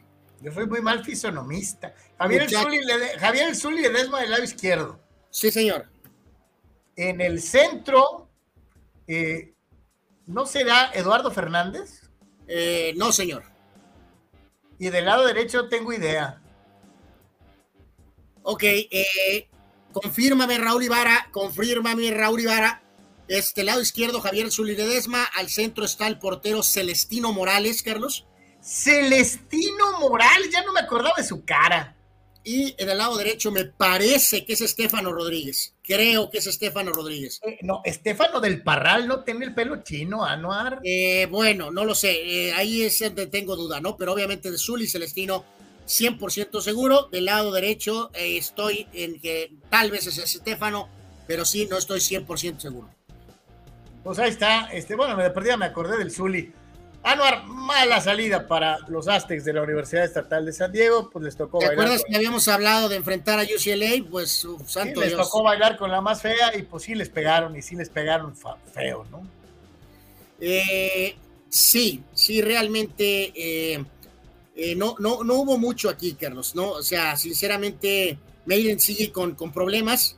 Eh, realmente este juego estaba 28 a 10 a la, mitad del partido, ¿no? O sea, estaba completamente definido, incluso propia gente que estaba en la zona de estudiantes, este plano se salió. O sea, este eh, Moore, el mariscal de campo de UCLA, 290 yardas, 3 touchdowns, y Harden, su corredor, 9 intentos para 91 yardas y un touchdown. Por lo tanto, UCLA se queda con 2 y 0 y San Diego State está con dos ganados y un perdido hasta este momento. Y ya habíamos dicho que el propio triunfo en contra de... eh, está con 2 y 1, mejor dicho, reitero, 2 y 1. Se le había ganado a Ohio y a Idaho State. Sobre todo el segundo juego había estado raro y ahora se pierde en contra de UCLA. El siguiente juego es el día 16 visitando a la estatal de Oregon, que es sembrado 16 en la nación. Así Oye, que- y el coreback Jalen Maiden, Estos son 447 yardas. Sí, pero tres intercepciones, ¿no? Pues sí, así está, así está la situación, ¿no? O sea, ni para dónde hacerse, muy erráticos, este, eh, eh, sí tuvieron sus, sus ratos muy poco claros los Aztecs. Eh, realmente no tienen poncho ofensivo suficiente, Carlos, para, para, para enfrentar rivales de, otra dinámica, ¿no? y mientras esto sucede, pues digo, los ojos, los ojos del mundo colegial de los Estados Unidos están enfocados en qué carajos puede hacer o dejar de hacer Neon Dion Sanders como coach allá en Colorado y pues hasta el momento no ha, eh, eh, no ha defraudado, ¿eh? Este, otra vez ganaron. Sí, no, en el cierre del año anterior, Carlos, el estadio estaba prácticamente de mitad para abajo, lleno total para ver este debut de Dion en Colorado con los Búfalos, ganaron 36 a 14. La primera mitad ahí le, le costó poquito carburar a la ofensiva, pero su hijo, el mariscal de campo, Silver Sanders, dos touchdowns, 393 yardas, otro buen partido de este jugador que juega en ofensiva y defensiva, Hunter. Y Nebraska obviamente no es ni cerca de lo que en algún momento fue, pero no deja de ser una rivalidad fuerte. Hubo ahí algo de polémica con el coach Rule de Nebraska, así que al final Colorado saca el resultado, ya están dentro del top 25, sembrados 22, y obviamente eh, la presencia de Sanders ha revivido este programa que estaba completamente muerto, Carlos, en todos los sentidos, ¿no? Entonces, Georgia sigue primero, le hicieron pomada a Ball State 45 a 3. Notre Dame le ganó a la estatal de North Carolina 45 a 24. Por ahí algún otro resultado llamativo. Eh, Ohio State ganó sin problemas, Clemson también. Eh, donde hubo detalles, Michigan también un partido de medio tranquilón ante UNLV, pero sí hubo un par de, de marcadores por ahí que llamaron la atención. Alabama perdió, en algo trae Alabama ya en las últimas temporadas, Perdieron con Texas. Alabama sembrado 3, Texas sembrado 11. Ganó Texas jugando en Alabama 34 a 24. Fue una gran sorpresa. Y eh, por ahí podemos complementar con eh, Caleb Williams, el mariscal de campo de los de USC, de los troyanos, que es uno de los candidatos al Heisman. Eh, USC le ganó a Stanford 56 a 10. Williams con tres pases de anotación en este partido. Anuar, eh, Eduardo de San Diego acusa y con justa razón, con justa razón, a TJ Native de esto. Esa trivia es para viejitos. Eh, bueno, eh, mm, pues sí, un poquito, sí. Eduardo de San Diego dice, ¿qué piensan? ¿Se ve muy pareja la NFL esta temporada? no, Eduardo, es una semana y con un montón de resultados súper engañosos. Este, eh, no.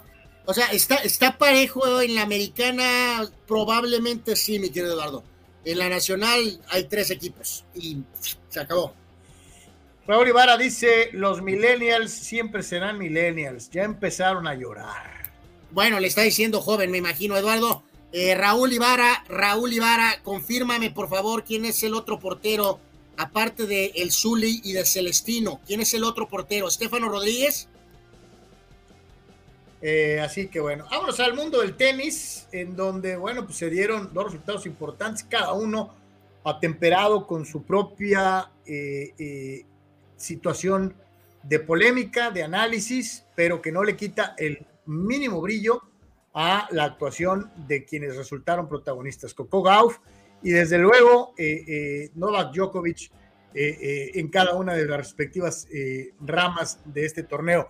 Empezamos con las damas y les decía, ¿no? Esta injusticia que se comete con Coco Gauff de quererla estar Venus Williamizando cada vez que aparece, solo por el hecho de ser afroamericana. clarísimo, dejarlo bien establecido Coco Gauff no tiene la potencia ni la fuerza de, Serena y juega de una manera completamente distinta a como jugaba Venus.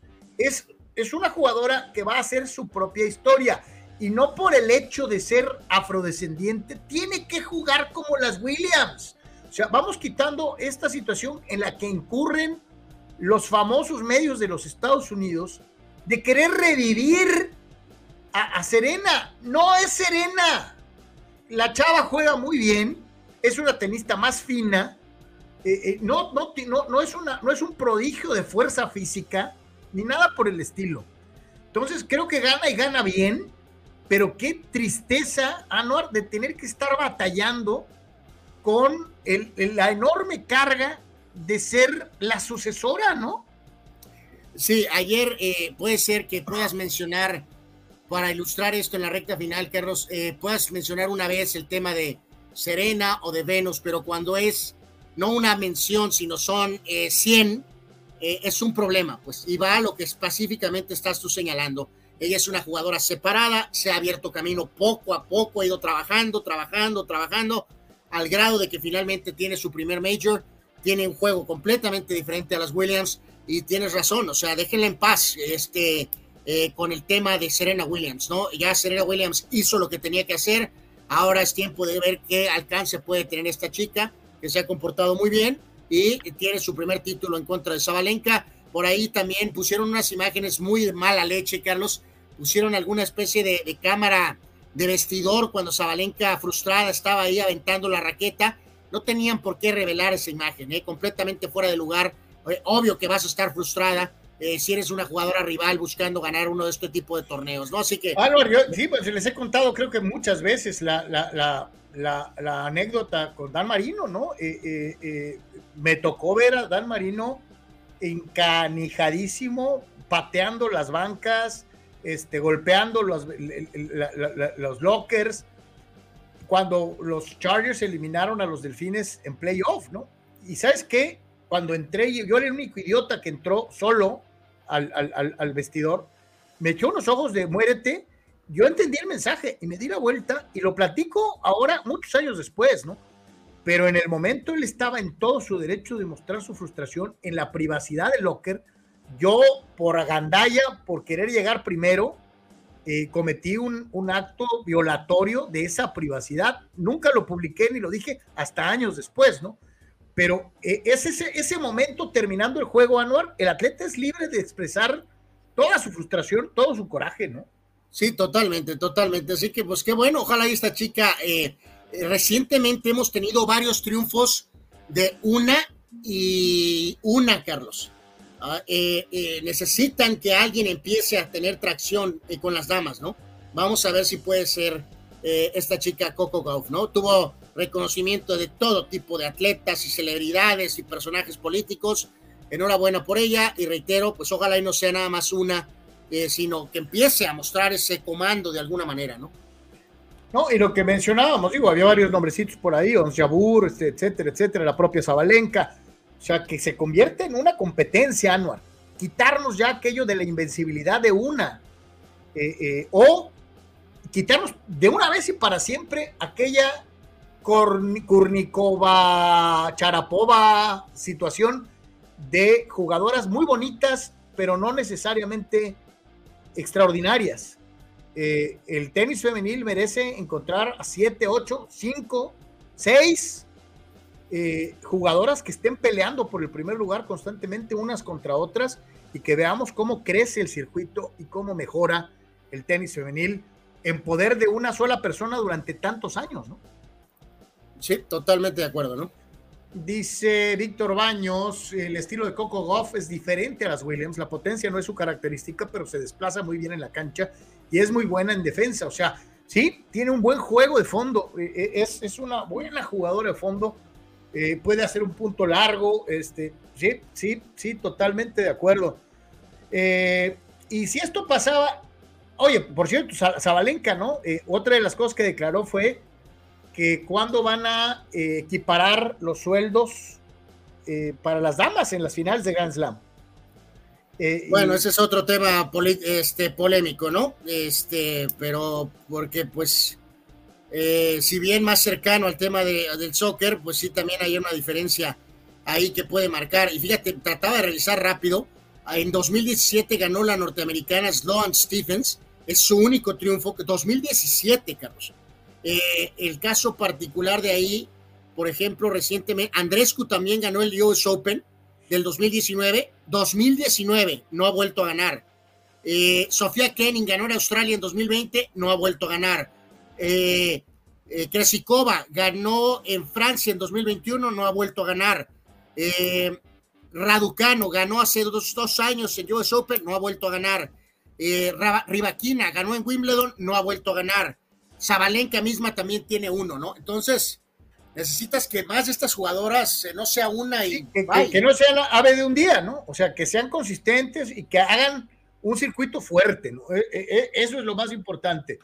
Dice Eduardo de San Diego, Coco Goff es el resultado del legado de las Williams, que ellas pueda provocar que otras vean que también pueden. De acuerdísimo, pero no por ello te la vas a pasar pensando en que es la siguiente Serena Williams. Son completamente diferentes, completamente diferentes.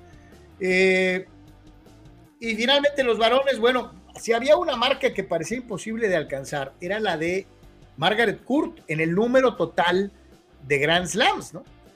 Eh, pues Djokovic ya, ya le igualó. Y, esto es de llamar la atención porque Djokovic va a seguir jugando y no me extrañaría nadita que este récord que estuvo durante tantos años en poder de una tenis, de una, de una jugadora, ahora le va a pertenecer a un jugador, ¿no? En una era en la que siempre se eh, ha hecho como mayor eh, mérito que una mujer tenga la, marca, la plusmarca, la marca total, por encima de los varones, ¿no? Porque se supone que los varones reciben más dinero, más apoyo y ellos son los que mandan en el deporte.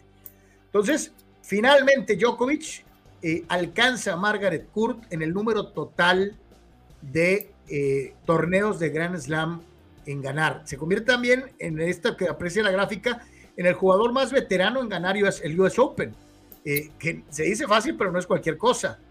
Eh, eh, es, es, parte de este grupo de atletas elite, LeBron, Cristiano Ronaldo, Tom Brady, está haciendo cosas no normales considerando su edad.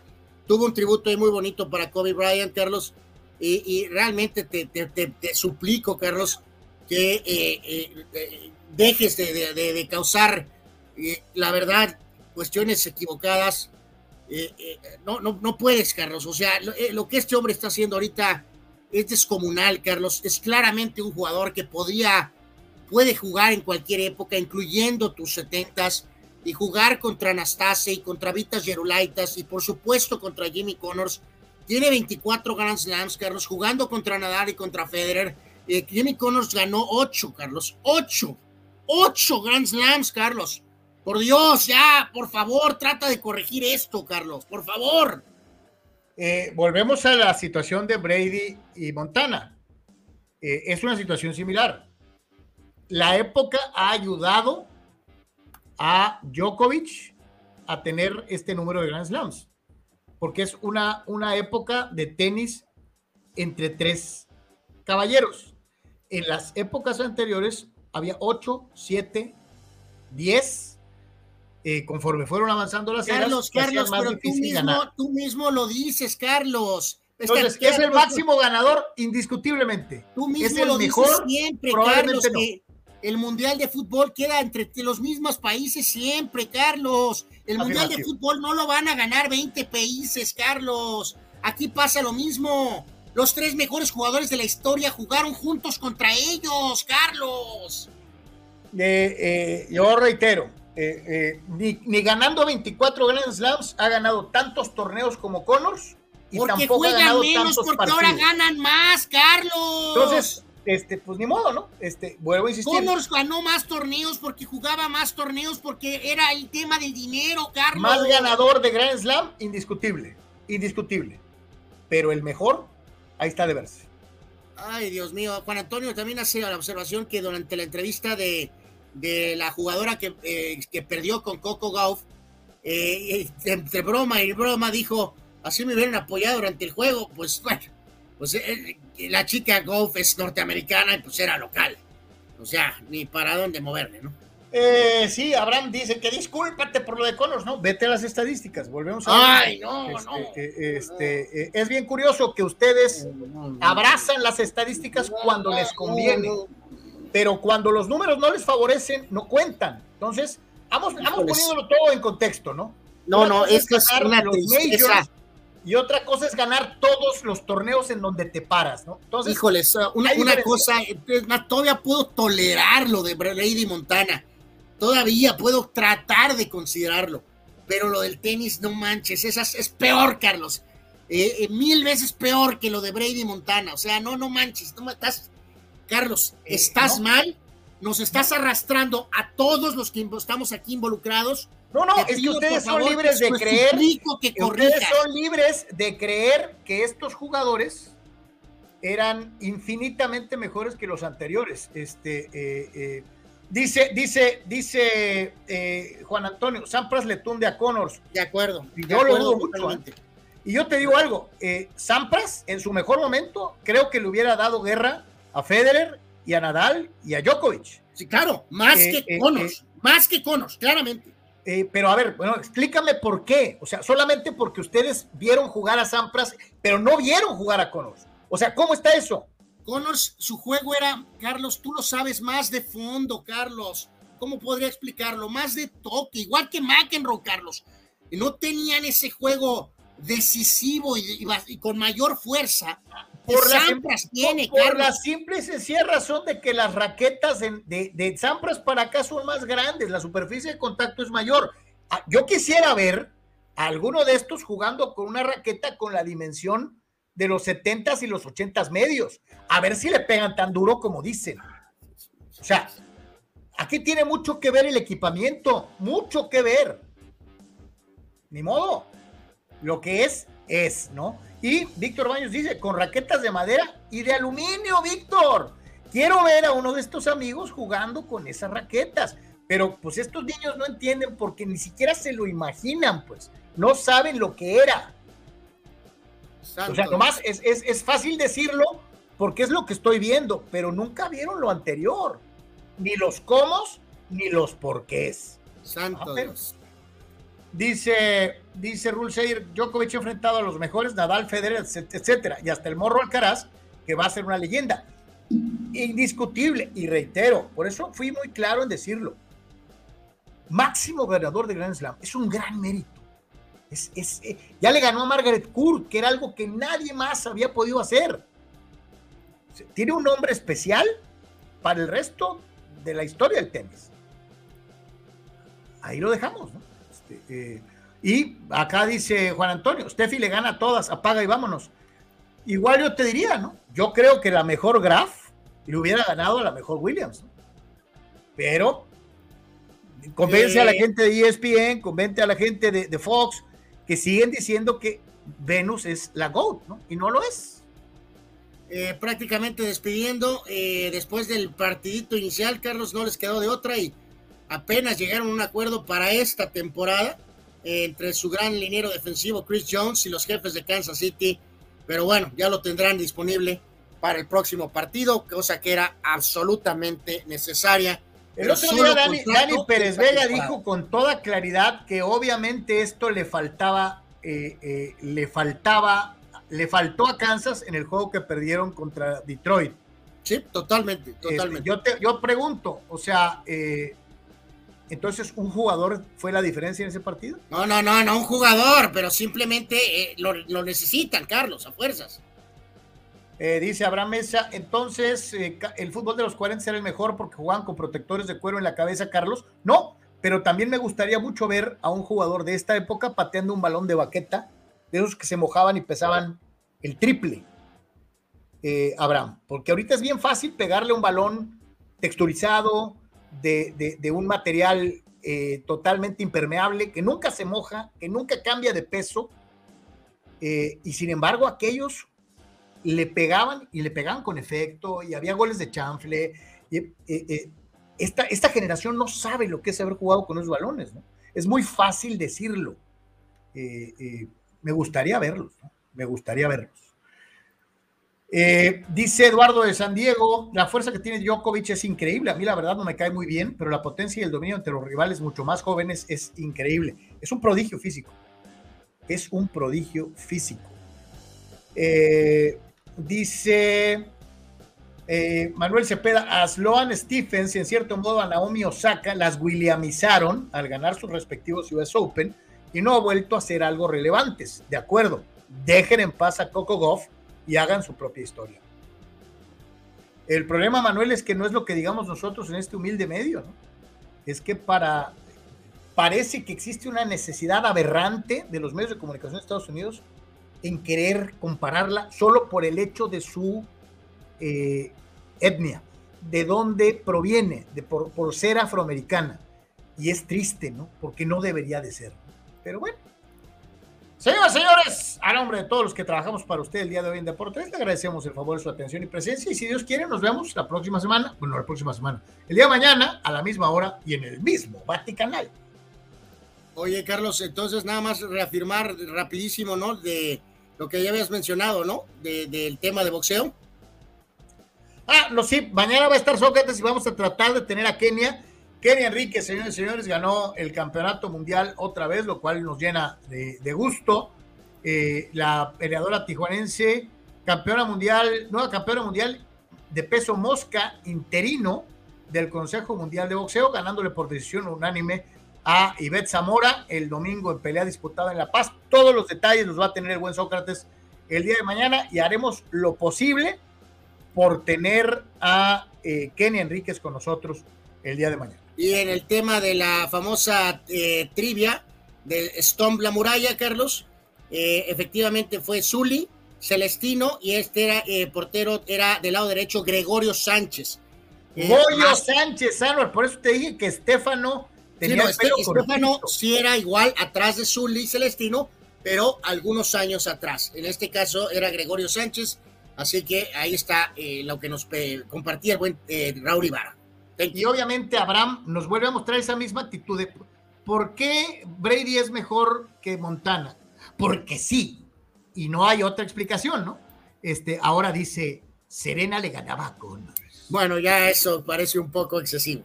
Eh, eh, ni a balazos, o sea, es más, eh, Connors jugando con la zurda, eh, mi querido Abraham. era zurdo, Carlos. Bueno, con la derecha, más bien. Connors jugando con la, chueca, con la chueca, que en este caso es la derecha. Así que, pues ahí está. Señores, gracias a todos y si Dios quiere nos vemos el día de mañana en otro, en otro Deportes. Hoy por la tarde tenemos eventos de... No, pues hay, hay base, pues está el Padres Dodgers. Eh, pero realmente el platillo Monday es, Night, Monday el Night. platillo es el Monday Night 5-15, Búfalo contra Jets. A ver qué onda, va a estar muy sabroso, esperemos. Hasta mañana, buenas tardes, paz y bien para todos. Muchas gracias.